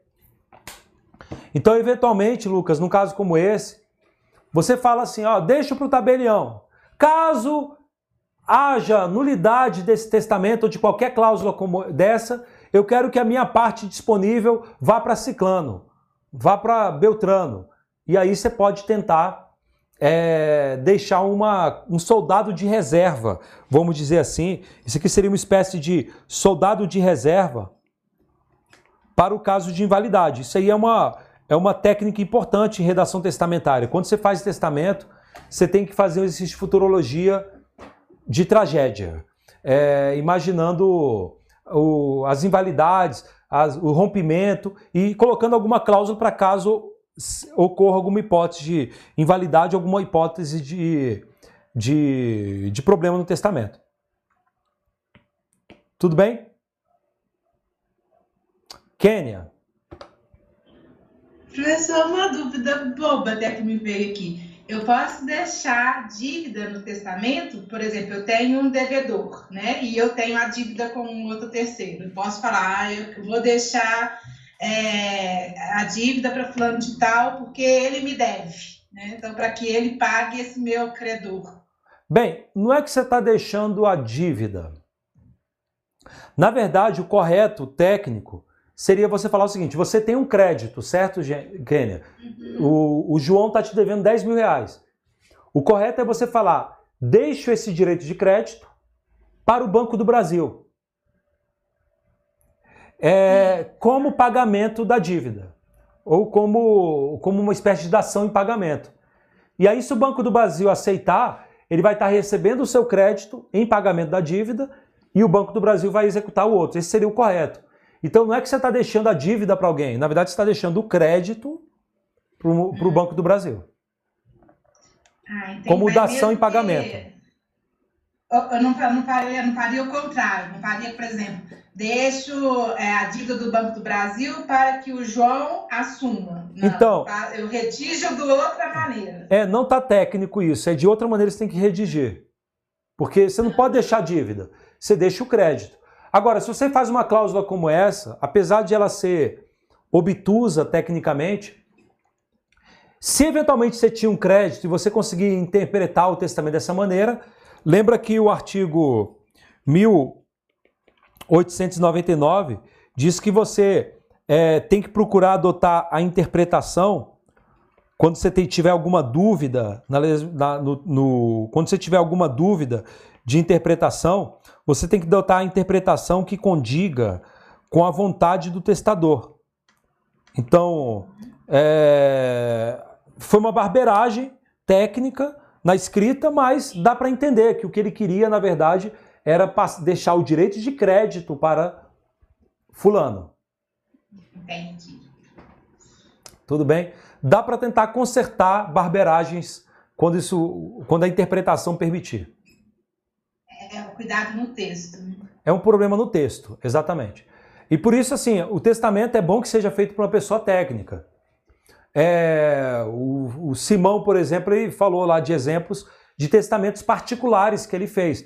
Mas você tem é, o tabelião também, que faz o testamento público, e o tabelião, ele, em tese, tem que ser um senhor do direito sucessório, ele tem que entender tudo de testamento. É, e geralmente eles entendem, geralmente são bons. Muito bem. Então, uma aplicação do princípio da conservação do negócio jurídico é quando você tem uma invalidade da parte separável. Que é esse exemplo aqui que a Janiele já tinha antecipado em perguntas, né?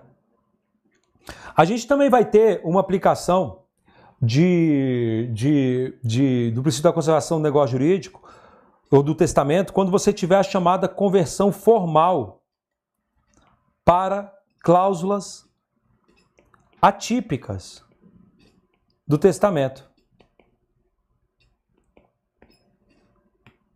Isso com fundamento no artigo 183.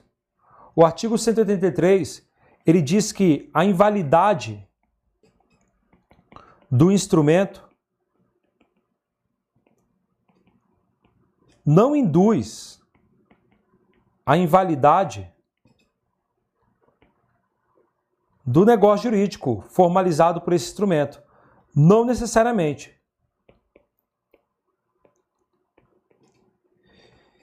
Se o negócio jurídico admitir outra forma, ele subsiste. Por exemplo, eu faço um testamento e coloco lá uma cláusula: deixo o apartamento para o tabelião e coloca uma segunda cláusula falando, falando reconheço a paternidade,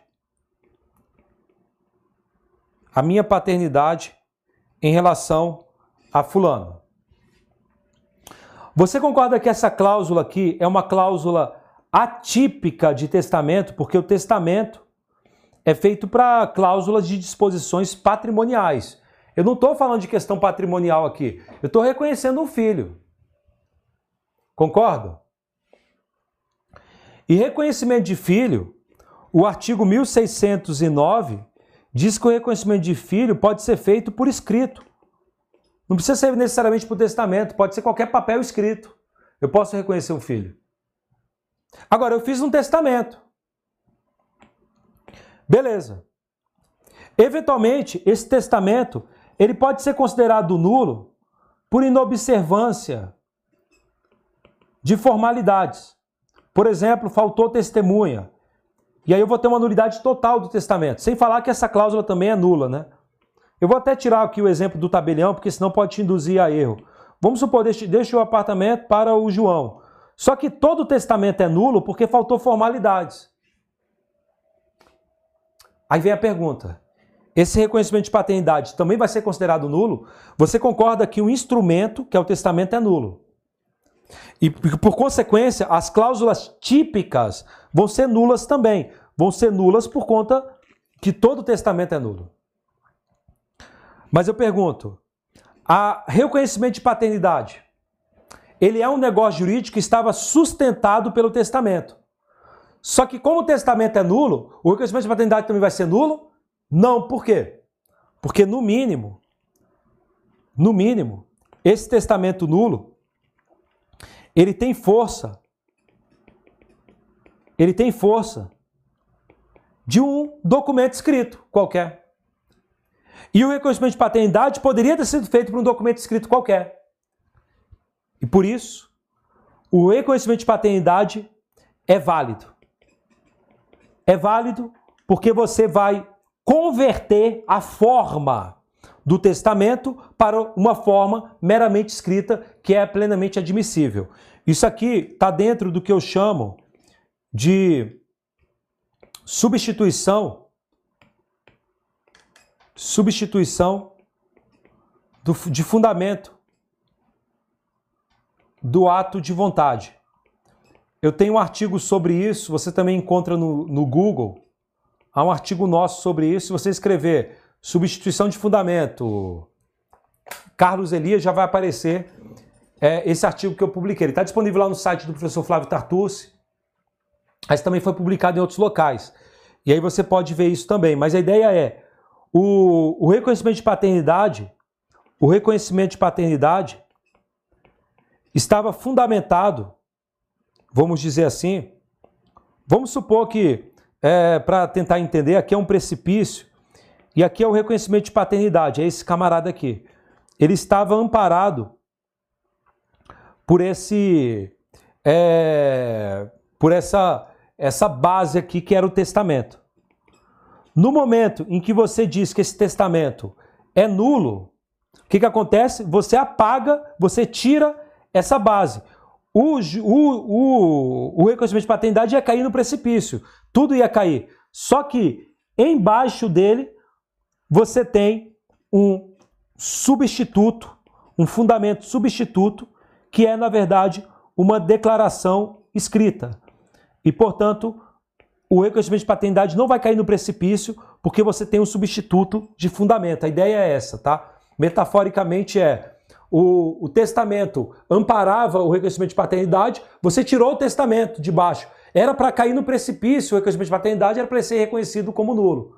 Mas embaixo dele, por conta do princípio da conversão formal do negócio jurídico, você vai estabelecer que aquele reconhecimento de paternidade vai continuar sustentado por um instrumento meramente particular, que é aquele testamento nulo. Entenderam, pessoal? Então, a conversão formal faria com que o reconhecimento de paternidade se mantivesse ígido. Se mantivesse ígido, nesse caso. Tudo bem? Incólume, ígido, intocável. Dúvidas? Muito bem. Além disso, para a gente poder caminhar para a finalização, a gente tratou aqui de. É, a gente está tratando das hipóteses de extinção anormal do testamento, a gente tem as hipóteses de invalidade e a gente tem as hipóteses de ineficácia, que a gente já estudou grande parte. Só para a gente ter sistematizado quais são essas hipóteses de ineficácia do testamento. Vamos lá, aqui. Ineficácia. Bem, quando a gente fala de ineficácia, a gente vai ter, em primeiro lugar, vou colocar assim como um, a hipótese de revogação, que a gente já estudou em vários momentos. O testamento, em regra, é revogável, inclusive é nulo uma cláusula que diga que o testamento não pode ser revogado, é nulo, você sempre pode revogar, é uma característica do testamento está no artigo 1969 a, até o artigo, eu diria, 1972. E aí a gente já estudou sobre isso, mostramos que há hipóteses de revogação expressa e revogação tácita. Acho que vale a pena sistematizar, né? A gente já falou sobre isso. Você pode ter uma revogação expressa ou você pode ter uma revogação tácita. Quando que eu tenho uma revogação tácita do testamento? Quando eu tenho um novo testamento com incompatibilidade. Então, se você faz um novo testamento que é incompatível com o anterior, você tem revogação. Se não houver incompatibilidade, não há revogação tácita, tá? E o outro caso de revogação tácita que nós temos é quando você tem uma dilaceração da cédula testamentária ou do instrumento testamentário. No caso de instrumento particular, claro, ou de testamento cerrado. Vou colocar assim: testamento particular ou testamento cerrado. Se você pega o testamento particular e rasga, isso é uma revogação tácita. Você botou fogo no testamento particular. Ou você pegou o testamento cerrado e você rompeu o lacre dele. Pronto, ele deixou de ser cerrado, ele perdeu a força de testamento, está revogado também. Então a gente tem esse hipótese de revogações tácitas, a gente já mencionou e já estudamos isso em outra oportunidade. Cuidado, cuidado, que a revogação não necessariamente alcança, não necessariamente alcança é, as cláusulas atípicas. Por exemplo, o reconhecimento de paternidade ele não é revogável. Então, não vai ser revogado, ainda que o testamento o seja, tá? Então, é... porque são cláusulas atípicas e, portanto, elas vão seguir as regras próprias dela. O reconhecimento de paternidade, uma vez feito, não dá para voltar atrás. Além da revogação do testamento, a gente tem também a gente tem também, além da revogação, a gente tem a chamada redução testamentária, que é quando você avança sobre a legítima. O professor Fernando Simão tratou disso hoje, está no artigo 1967 ao artigo 1968.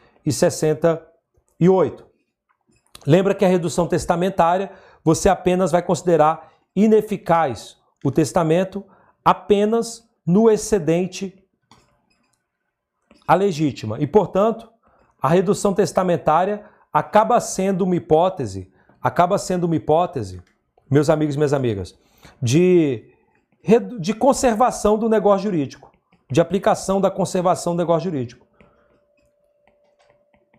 Que seria uma hipótese, em princípio, de aplicação da redução do negócio jurídico especificamente por analogia aplicável aqui. Porque se você dispôs de 100% do seu testamento, só o que excedeu a legítima é que vai ser considerado ineficaz e, portanto, você vai reduzir a deixa testamentária, a parte disponível.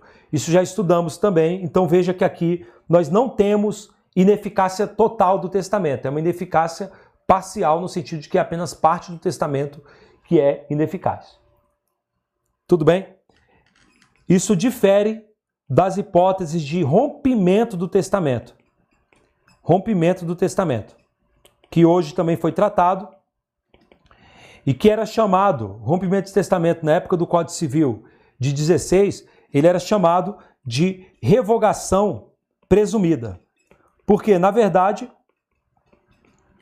a, o rompimento do testamento, o rompimento do testamento, ele é, na verdade, uma hipótese em que a lei presume que o testador não teria feito o testamento se soubesse da existência de herdeiros necessários, dentro de uma presunção, dentro de uma presunção de que o, o, você não teria feito essa disposição testamentária porque seria beneficiar esse herdeiro testamentário. Mas cuidado. Professor, eu tenho um pai, então é suficiente? Não, porque o código ainda dá um privilégio para o filho também. Ele fala de herdeiros necessários, é, inclusive, ou especialmente, descendentes. E quando eu falo inclusive descendentes, é o seguinte: é que para os descendentes você tem uma previsão específica, que é o artigo 1967. Mesmo eu tendo pai, se eu fizer um testamento sem saber de um filho, vai ter rompimento do testamento. Os herdeiros necessários, os demais, eles são tratados no artigo 1974, tá? Desculpa, eu coloquei 67, 73. 1973. O código dá um privilégio para a ideia de você ter filho. Explico. Se eu, João, tenho pais vivos que eu conheço e tudo mais, e eu faço um testamento ignorando um filho, não sabia que tinha um filho, mas eu tinha lá um filho, o Biel, que foi fruto de um namoro é, esporádico que eu tive, eu nem imaginava que a mulher tinha ficado grávida. Nesse caso, tem herdeiro necessário, que é o pai, conhecido. Há herdeiro necessário, conhecido.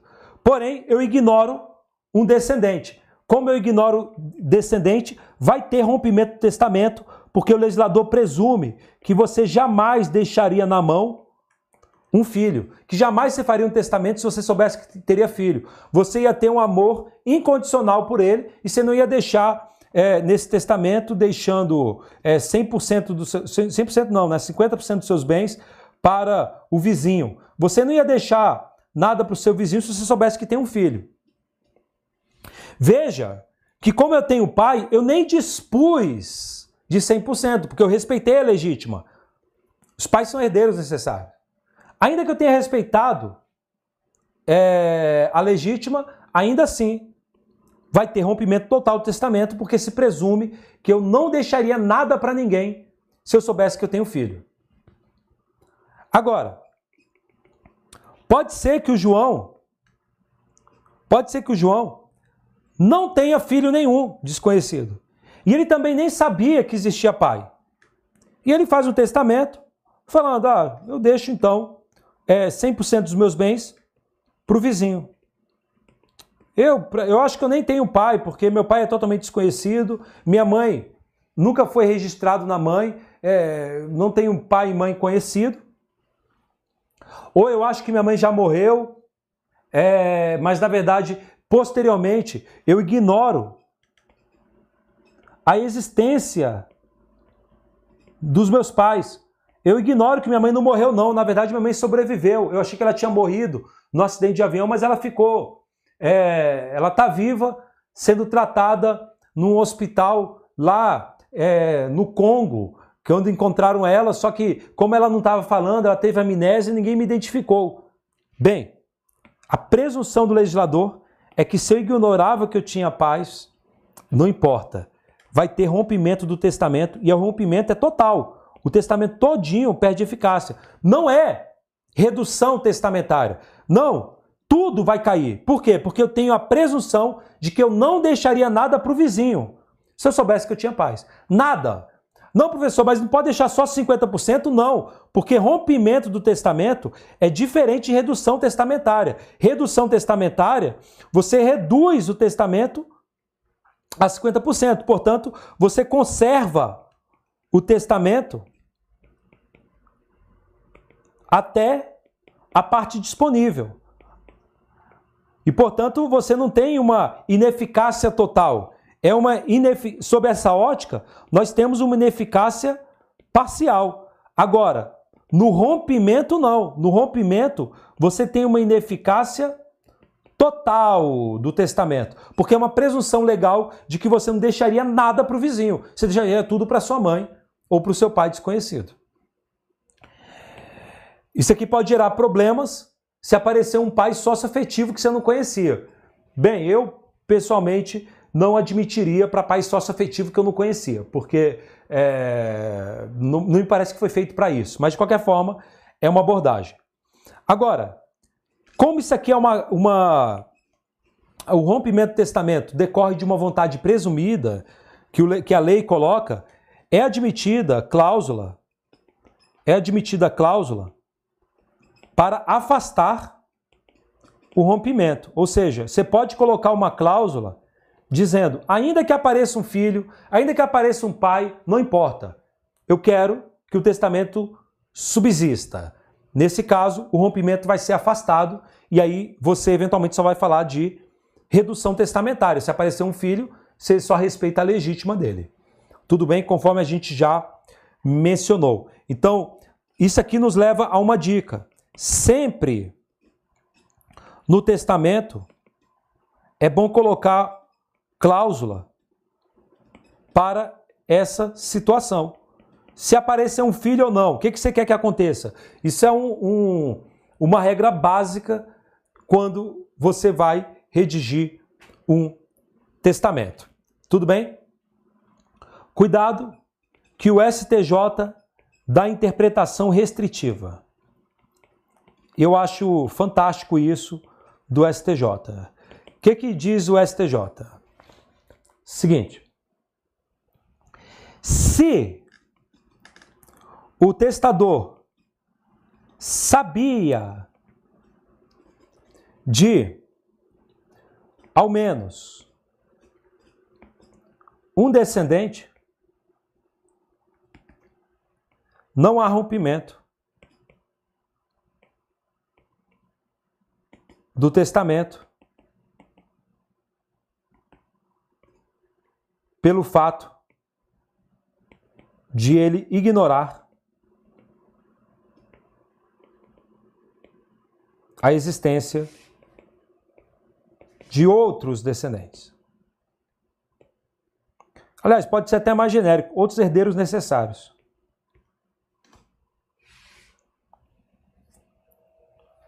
Professor, não entendi.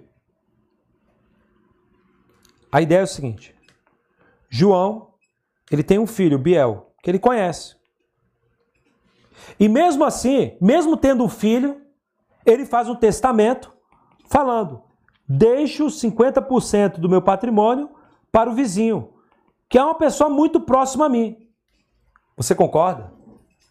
Que nesse caso, nesse caso, o João está mostrando que ama tanto, tanto, tanto, tanto o vizinho, que ele está tirando parte da herança que iria para o filho que ele conhece para esse vizinho?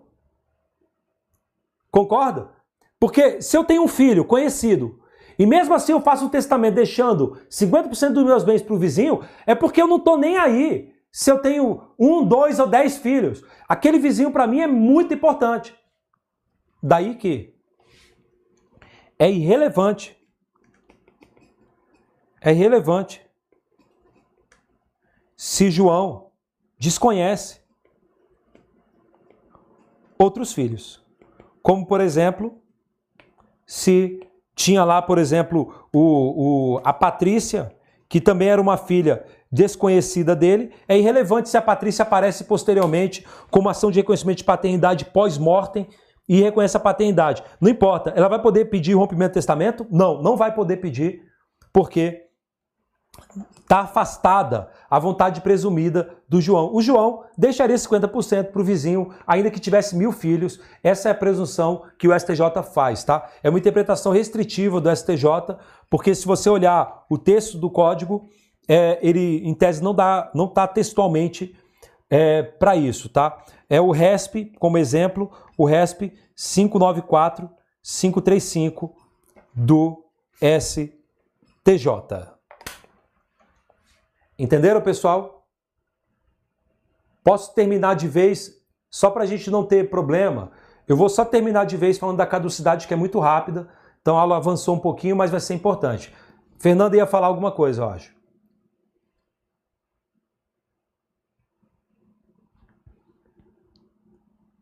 Fernanda, não estou te ouvindo. Vocês estão ouvindo a Fernanda? Será que o problema é meu? Acho que o problema é meu. Calma aí. Calma aí, Fernando, o problema é meu, não estou te ouvindo nada. Calma aí. Rapidinho. Fernanda, tenta falar agora. Oi. Pronto. Diga, Fernanda. Ah, não, só para raciocínio. Então a gente não fala de rompimento do testamento quando o testamento não for na legítima. Não, não, não, não, não, não, não, não, não, não. Não é isso. Não é isso. Vamos lá, vamos sistematizar. Exemplo 1. João faz um testamento e fala: deixo 50% para vizinho. Ele ignora o filho Biel, a existência do filho Biel.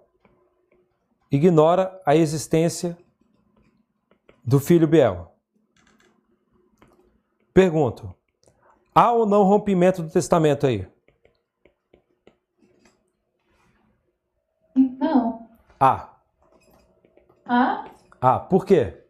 O rompimento do testamento, Fernanda, ele parte do pressuposto, é uma presunção legal, de que se o João soubesse que ele tinha um filho, ele não faria, ele não deixaria um centavo para o vizinho em testamento.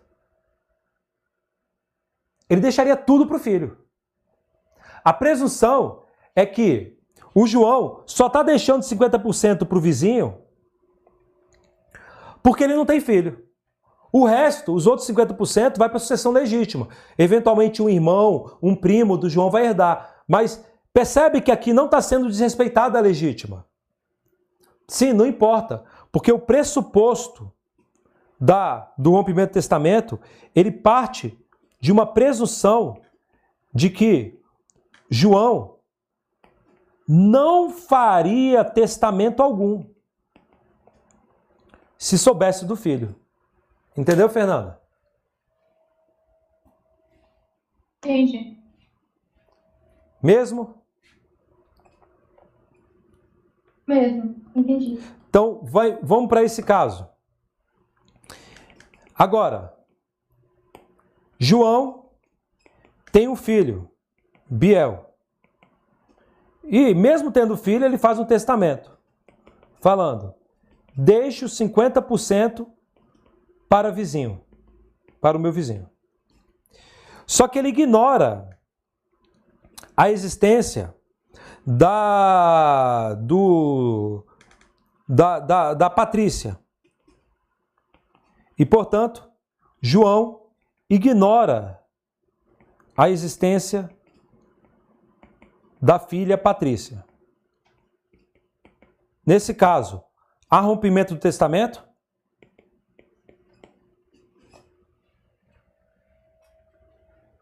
Não. Não. Por quê? Interpretação restritiva do STJ. A ideia é, se ele, mesmo sabendo de um filho, deixou 50% para o vizinho, ele deixaria ainda que soubesse da Patrícia. E por isso eu, eu, vou presumir que o testamento se mantém e por isso eu não vou aplicar a hipótese de rompimento do testamento. Rompimento do testamento, na verdade, é uma revogação presumida. Eu, prefiro, eu nem gosto do nome rompimento, eu preferiria chamar de revogação presumida.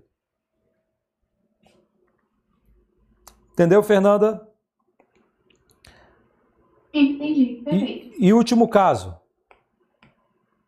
João não tem filho.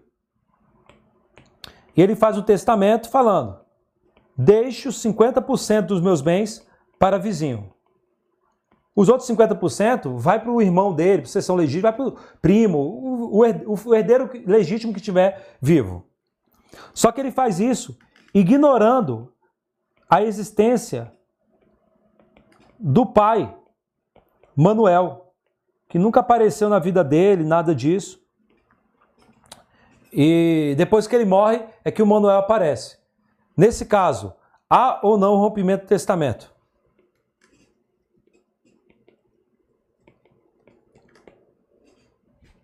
O que, que vocês acham?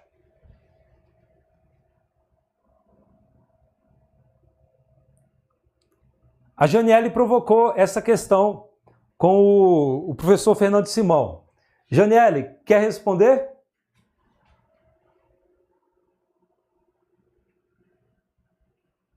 Há ou não rompimento do testamento? Bem, sim, há rompimento do testamento. Por quê? Artigo 1974. É uma presunção, o legislador tem uma presunção, é uma presunção do legislador, que se o João soubesse da existência do pai, ele não faria testamento nenhum, ele deixaria tudo para o pai dele. Ele não ia deixar nem metade para o vizinho.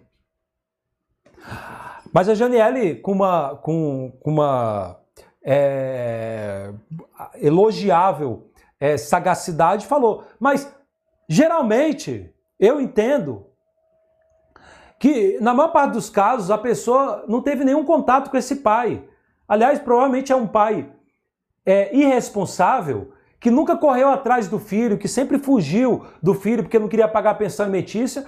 E não é justo que agora esse pai apareça depois que o filho morreu e peça para ser rompido o testamento que foi feito para o vizinho que era o melhor amigo do, do falecido. Não é justo isso. Sim, é, eu concordo com a Janiele que na maior parte dos casos vai ser assim. Mas o legislador parte de uma estatística, vamos dizer assim, feita por ele há muitos anos atrás, na verdade, eu até diria, uma estatística, porque isso aqui é uma tradição que você vai encontrar desde as ordenações filipinas e tal, é uma coisa muito antiga.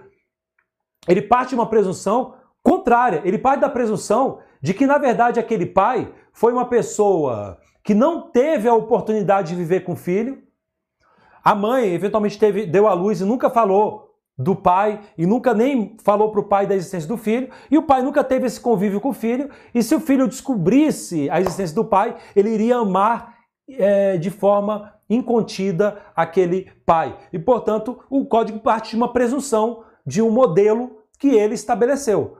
Agora, será que será que as hipóteses de rompimento de testamento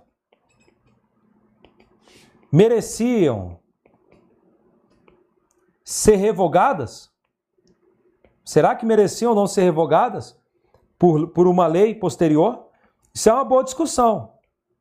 Isso aqui dá para se discutir em trabalhos acadêmicos. Como? Eu tenho certeza, porque assim, né, agora que o professor não está aqui, eu fico mais confortável de falar. Eu acho que essa presunção está muito errada do código. Por mais que você tenha essa possibilidade de estabelecer uma cláusula, nem todo mundo tem conhecimento, né? Então, dessa possibilidade. E eu acho que a regra ela tem que fazer mais sentido, ou seja, aquilo que está estabelecido pelo Código Civil. E a regra para mim não faz sentido nesse caso. Pois é. Porque se a pessoa não sabe da existência do pai, é porque esse pai nunca ajudou essa pessoa. Não faz sentido, entendeu? E eu acho que essa estatística que o professor Simon até comentou, de que ah, quando você tem, tem um filho, você vai querer deixar para o filho, é porque parte do pressuposto que a pessoa conhece o filho que tem relação com ele. Eu fiquei muito. Pois é. Será? Professor, concordo com a Janelle, também achei muito absurda essa disposição do código. Pois é. Será que essa presunção está desatualizada é, em relação à sociedade atual? Porque essa presunção aí, na verdade eu nunca cheguei a fazer um estudo da origem do rompimento do testamento, mas é provavelmente ela deve ter raízes na Idade Média, é, e, portanto, em sociedades, a gente tinha um modelo de sociedade holística. Ah, tem alguns autores que falam sobre isso, sobre holismo e tudo mais. E hoje, atualmente, a gente vive um modelo de sociedade individualista.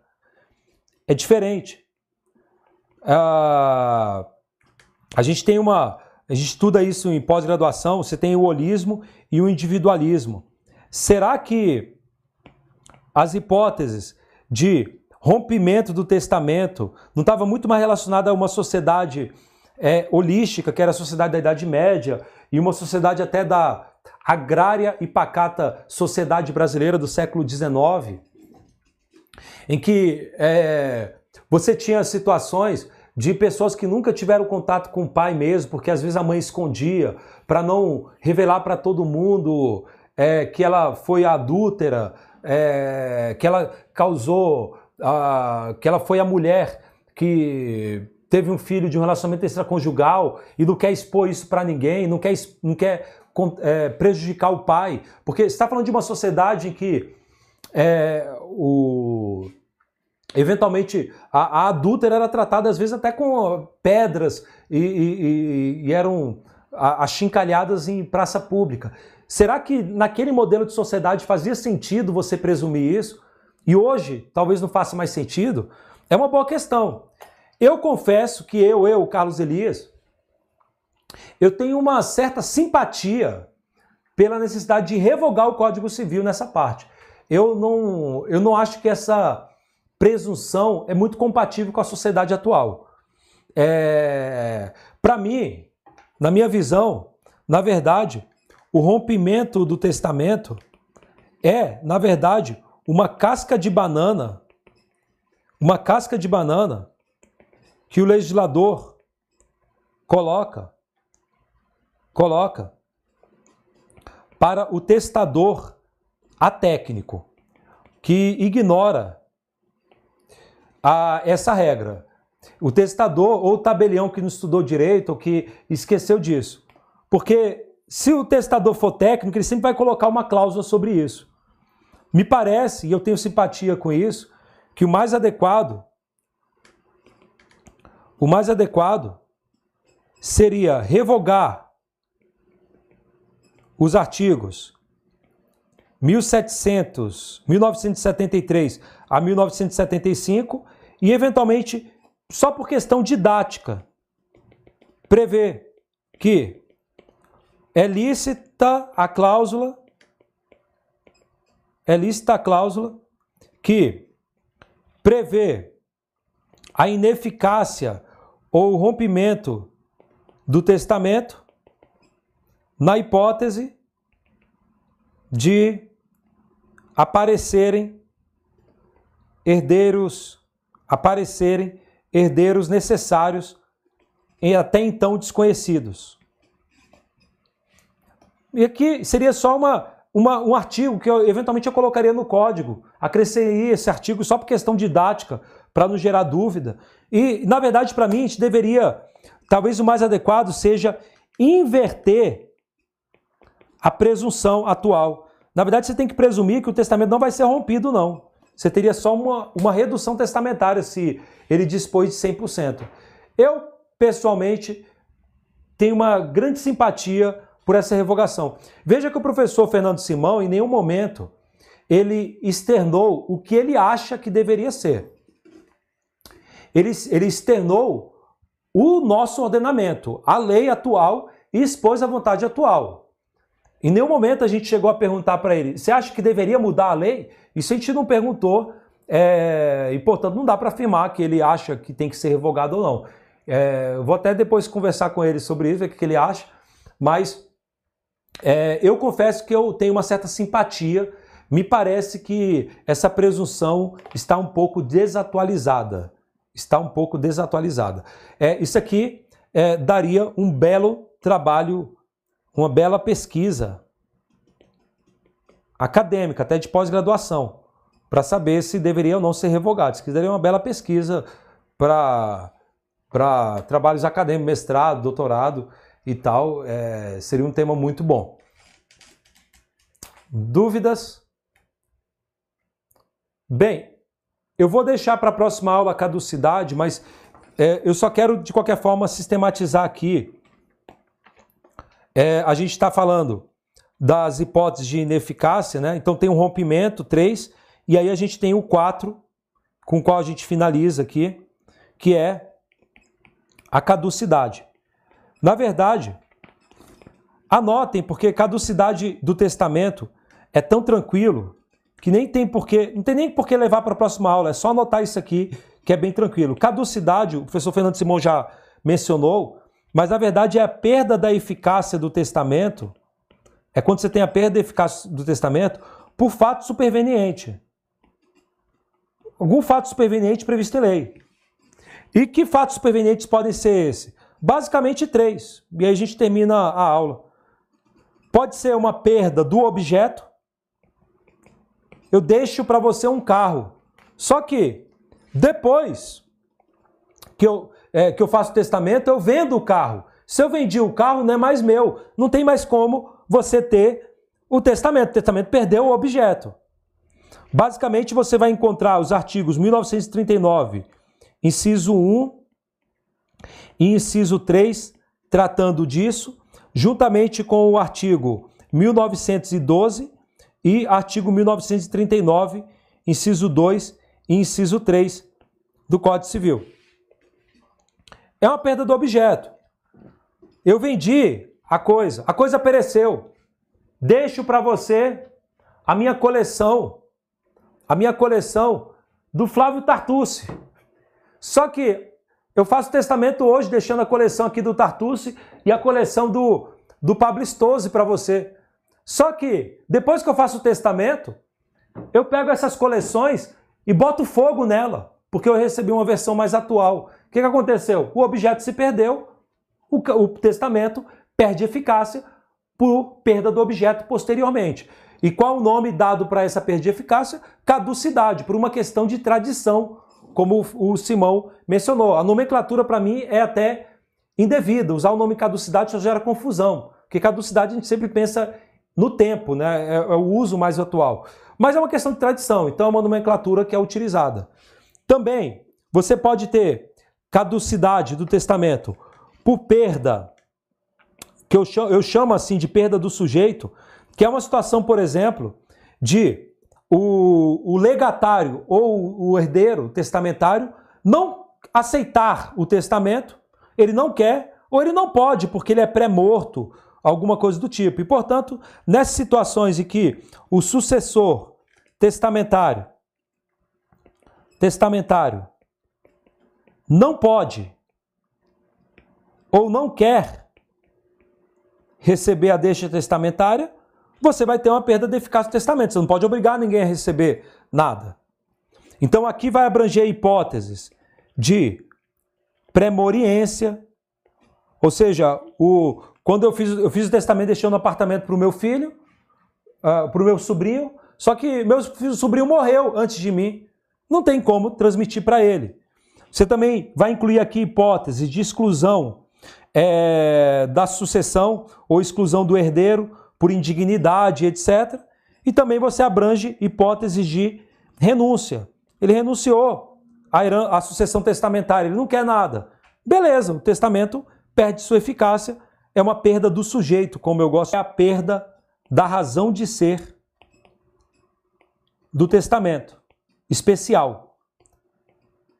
Que basicamente você vai ver que os artigos 1891, artigo 1900 95, é, 1900, é, 1991, 1995 e 1896. Então, 1891, 1895 e 1896. Você lembra que o testamento especial, aquele aeronáutico, etc., ele exige que você, em 90 dias, faça o testamento na forma ordinária. Se você não fizer, você tem uma caducidade é, você fez numa situação excepcional porque você não podia fazer o testamento da forma ordinária. Se depois de 90 dias de cessar a situação excepcional você não faz o testamento ordinário, você tem perda de eficácia. A gente já falou disso é, em outra aula. E finalizo com uma pergunta. O divórcio gera caducidade do testamento feito durante o casamento em favor do cônjuge? Como assim, professor? João e Maria são casados. Olha que interessante. E o João ama tanta Maria, tanta Maria, que ele fala: Maria, eu tenho pais e tal, tenho aqui meus pais. Quando eu morrer, você vai acabar dividindo a herança com os meus pais. Então, como eu quero te beneficiar ao máximo, eu vou lá e faço um testamento dizendo: deixo 50% para Maria, minha esposa. Mas eu não digo no testamento, enquanto for minha esposa, nada disso. Só falo, dê 50% para Maria. Na ideia de que quando eu morrer, 50% vai para Maria por sessão testamentária e os outros 50% vai para a sucessão legítima. A pergunta é: faça esse testamento em 2021. Chega em 2025, a, o João e a Maria se divorciam. E chega 2030, João morre. A pergunta é: Maria tem direito aos 50% do testamento ou não? Ou o testamento caducou? O que, que vocês acham? E aí a gente finaliza a aula. Professor, eu acho às vezes que o legislador é muito intrometido. Tem a vontade declarada da pessoa. Ela testou, deixou para Maria. Passaram cinco anos e ele não revogou o testamento. Olha só, ele já é uma pessoa diferenciada porque ele fez um testamento, né? Não é tipo qualquer Zé que faz testamento. Ele não revogou depois, é óbvio que tem que, tem que continuar valendo. Muito bom, Guilherme. Gostei. Eu vi que tu ficou bravo, mas eu concordo contigo também, tá? Eu tenho a mesma ideia. Alguém discorda? É legislador, tá, professor? Eu sei, eu sei. Não, tá? É porque, realmente, o legislador é muito intrometido. Eu acho. O rompimento do testamento eu não gosto tanto, porque é meio que intrometido, assim. É uma casca de banana que ele coloca para o cara que não sabe da regra de rompimento, assim. Então, eu não gosto muito dessas cascas de banana, não, mas eu, eu concordo contigo. Alguém discorda? Ou alguém concorda e queria fazer coro do, da voz do Guilherme?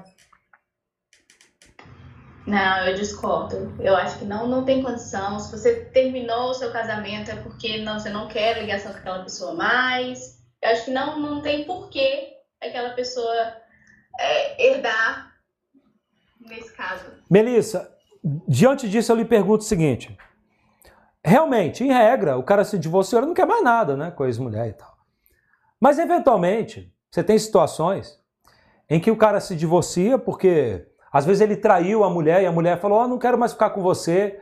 E ele, muito arrependido, ele fala, mas, poxa, Maria, tudo bem, eu errei, a gente então vai se divorciar, mas eu quero te sustentar ainda, porque você ficou 20 anos da vida sem trabalhar, a gente teve quatro filhos, você cuidou dos filhos, e eu ainda vou continuar seu amigo, tudo, a gente só não vai ser mais um casal. E ainda você vai ficar com o meu testamento. E o cara, veja, Melissa, ele pensa assim: é, eu não vou revogar o testamento, porque mesmo assim eu quero deixar os 50% para minha ex-mulher. Ela foi uma santa, ela me ajudou muito. Eu que pisei na bola quando eu traí ela. A pergunta é: ele vai imaginar que ele precisa fazer um outro testamento para confirmar o anterior? sem previsão legal expressa, porque não tem previsão legal expressa pre prevendo a revogação. Ou você. Olha, ele pode até não precisar pensar nisso, mas ela que lute junto as conversas de WhatsApp dizendo que ele quer deixar mesmo assim e tudo mais. Mas cu cuidado, Melissa, porque testamento só pode ser alterado por outro testamento. Conversa de WhatsApp não é, não é suficiente para respaldar um testamento anterior. É muito formal. Bem, mas é uma boa questão, ou seja, o que tu suscita então, Melissa, é ocorrido o divórcio, eu presumo que o testamento perdeu sua razão de ser, a sua causa. E por, e por esse rompimento da causa do testamento, por essa perda da razão de ser do testamento, por esse fato superveniente que é o divórcio, teria uma caducidade, mesmo sem previsão legal expressa, sem previsão textual, eu vou entender que é adequado porque perdeu a, a causa dele. E por conta disso, é que o juiz analise as provas no caso concreto para tentar afastar essa presunção. Você caminha nesse sentido, né? É isso, Melissa? Sim. Boa. Exatamente. Alguém tem alguma outra visão da catedral? Para usar a metáfora lá do, do Guido Calabrese, da análise econômica de direito? Bem, o tema é muito interessante e esse, esse tema ele foi suscitado pelo Zeno Veloso. O Zeno Veloso gostava muito de jogar questões polêmicas e geralmente ele jogava para o Simão e aí o Simão escrevia um artigo falando: o Zeno me provocou com essa pergunta, olha a minha resposta. Eles ficavam conversando. Realmente eles tinham uma relação como de pai com filho, ficavam brincando e tal, dessa maneira. E o, o Zeno Veloso? É, o Zeno Veloso e o Simão entendem que sim, há rompimento, tá? Há rompimento do testamento. É, eles entendem que perdeu, perda da razão de ser do testamento. Na prática, ainda que o, o Simão não tenha falado isso, na prática, Simão não esqueceu escrever isso, mas na prática, ele está aplicando uma espécie de quebra da base objetiva do negócio jurídico para testamento. Que é a teoria da base do negócio jurídico, quebra da base objetiva do negócio jurídico, que é até previsto textualmente no Código Civil Alemão para contratos, mas não para testamento. Eu confesso que eu penso diferente. Eu prefiro entender que é, testamento, a interpretação tem que ser restritiva. É, a gente não tem que aplicar a quebra da base objetiva para testamento. O testador, ele sabe, o Guilherme até usou essa expressão, não é qualquer um que faz testamento, o cara sabe que fez um testamento. E, portanto, me parece que se ele não revoga o testamento, é, ele sabe que fez. Se ele não revoga, é porque você presume que ele quer manter o testamento. Até porque você vai acabar criando uma situação de insegurança jurídica. Porque ninguém em sã consciência vai imaginar que ele precisa ratificar um testamento após o divórcio sem previsão legal. Não há previsão legal de rompimento.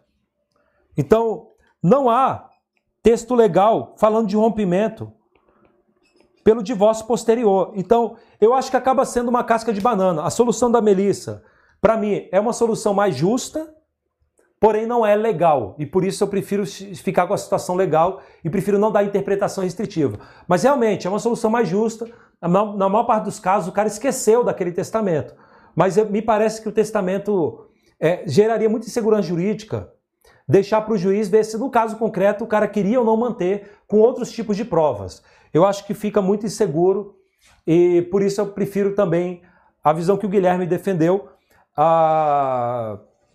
A, a visão da Melissa está bem amparada, porque acaba sendo uma visão do Zeno Veloso e do Simão, né? Embora eles não tenham entrado nesse detalhamento da, da prova, né? Mas é mais condizente com a visão do Simão e, da, e do, do Zeno. Diga, Janiele. Professor, desculpa atrapalhar. Não atrapalha nada. É... atrapalhar, eu queria tirar uma dúvida, na verdade, fazer um pedido para o senhor. A entrega do trabalho está prevista para a próxima sexta-feira, dia 14 do 5. Aí eu queria saber, eu até falei com alguns alunos do nosso grupo, se seria possível é, estender pelo menos para o sábado. Porque para quem está Pode. aqui, às vezes um, um sábado faz Pode. diferença. Pode estender para o sábado. Com isso a gente encerra. Hoje a gente avançou além do horário normal, né, de aula, com 50 minutos a mais, né? Mas não se preocupem, vocês vão estar livres de mim. a partir a próxima, a última aula vai ser semana que vem. Que aí semana que vem eu só vou falar de substituição, substituições testamentárias. E, então provavelmente a gente vai acabar até mais cedo a próxima aula, tá? Eu agradeço demais a presença de vocês. Eu sei que vocês sacrificaram aí Alguns até deixaram de assistir outra aula, porque quinta-feira não, às vezes você tem outro compromisso. Mas eu agradeço também. E para o professor Fernando Simão também deve ter sido uma honra muito grande ter a presença de vocês também. Obrigado por vocês estarem presentes para recepcioná-lo, tá? Aula que vem a gente termina. É, vai ser mais curta a aula, provavelmente. E estaremos sempre à disposição, tá? Quanto ao trabalho final, pode entregar no sábado, não tem problema não. Obrigada, professor. E depois, professor, você vê o e-mail, eu te mandei um e-mail com uma dúvida? Tá, eu, eu dou uma olhada. Tá bom? Tá, tranquilo. Obrigada. Valeu, meus amigos, minhas amigas. Um abraço para todos e todas. Até mais. Até. Tchau, tchau, professor. Excelente aula, como sempre. Valeu, obrigado, Guilherme. Fico feliz aí que gostou.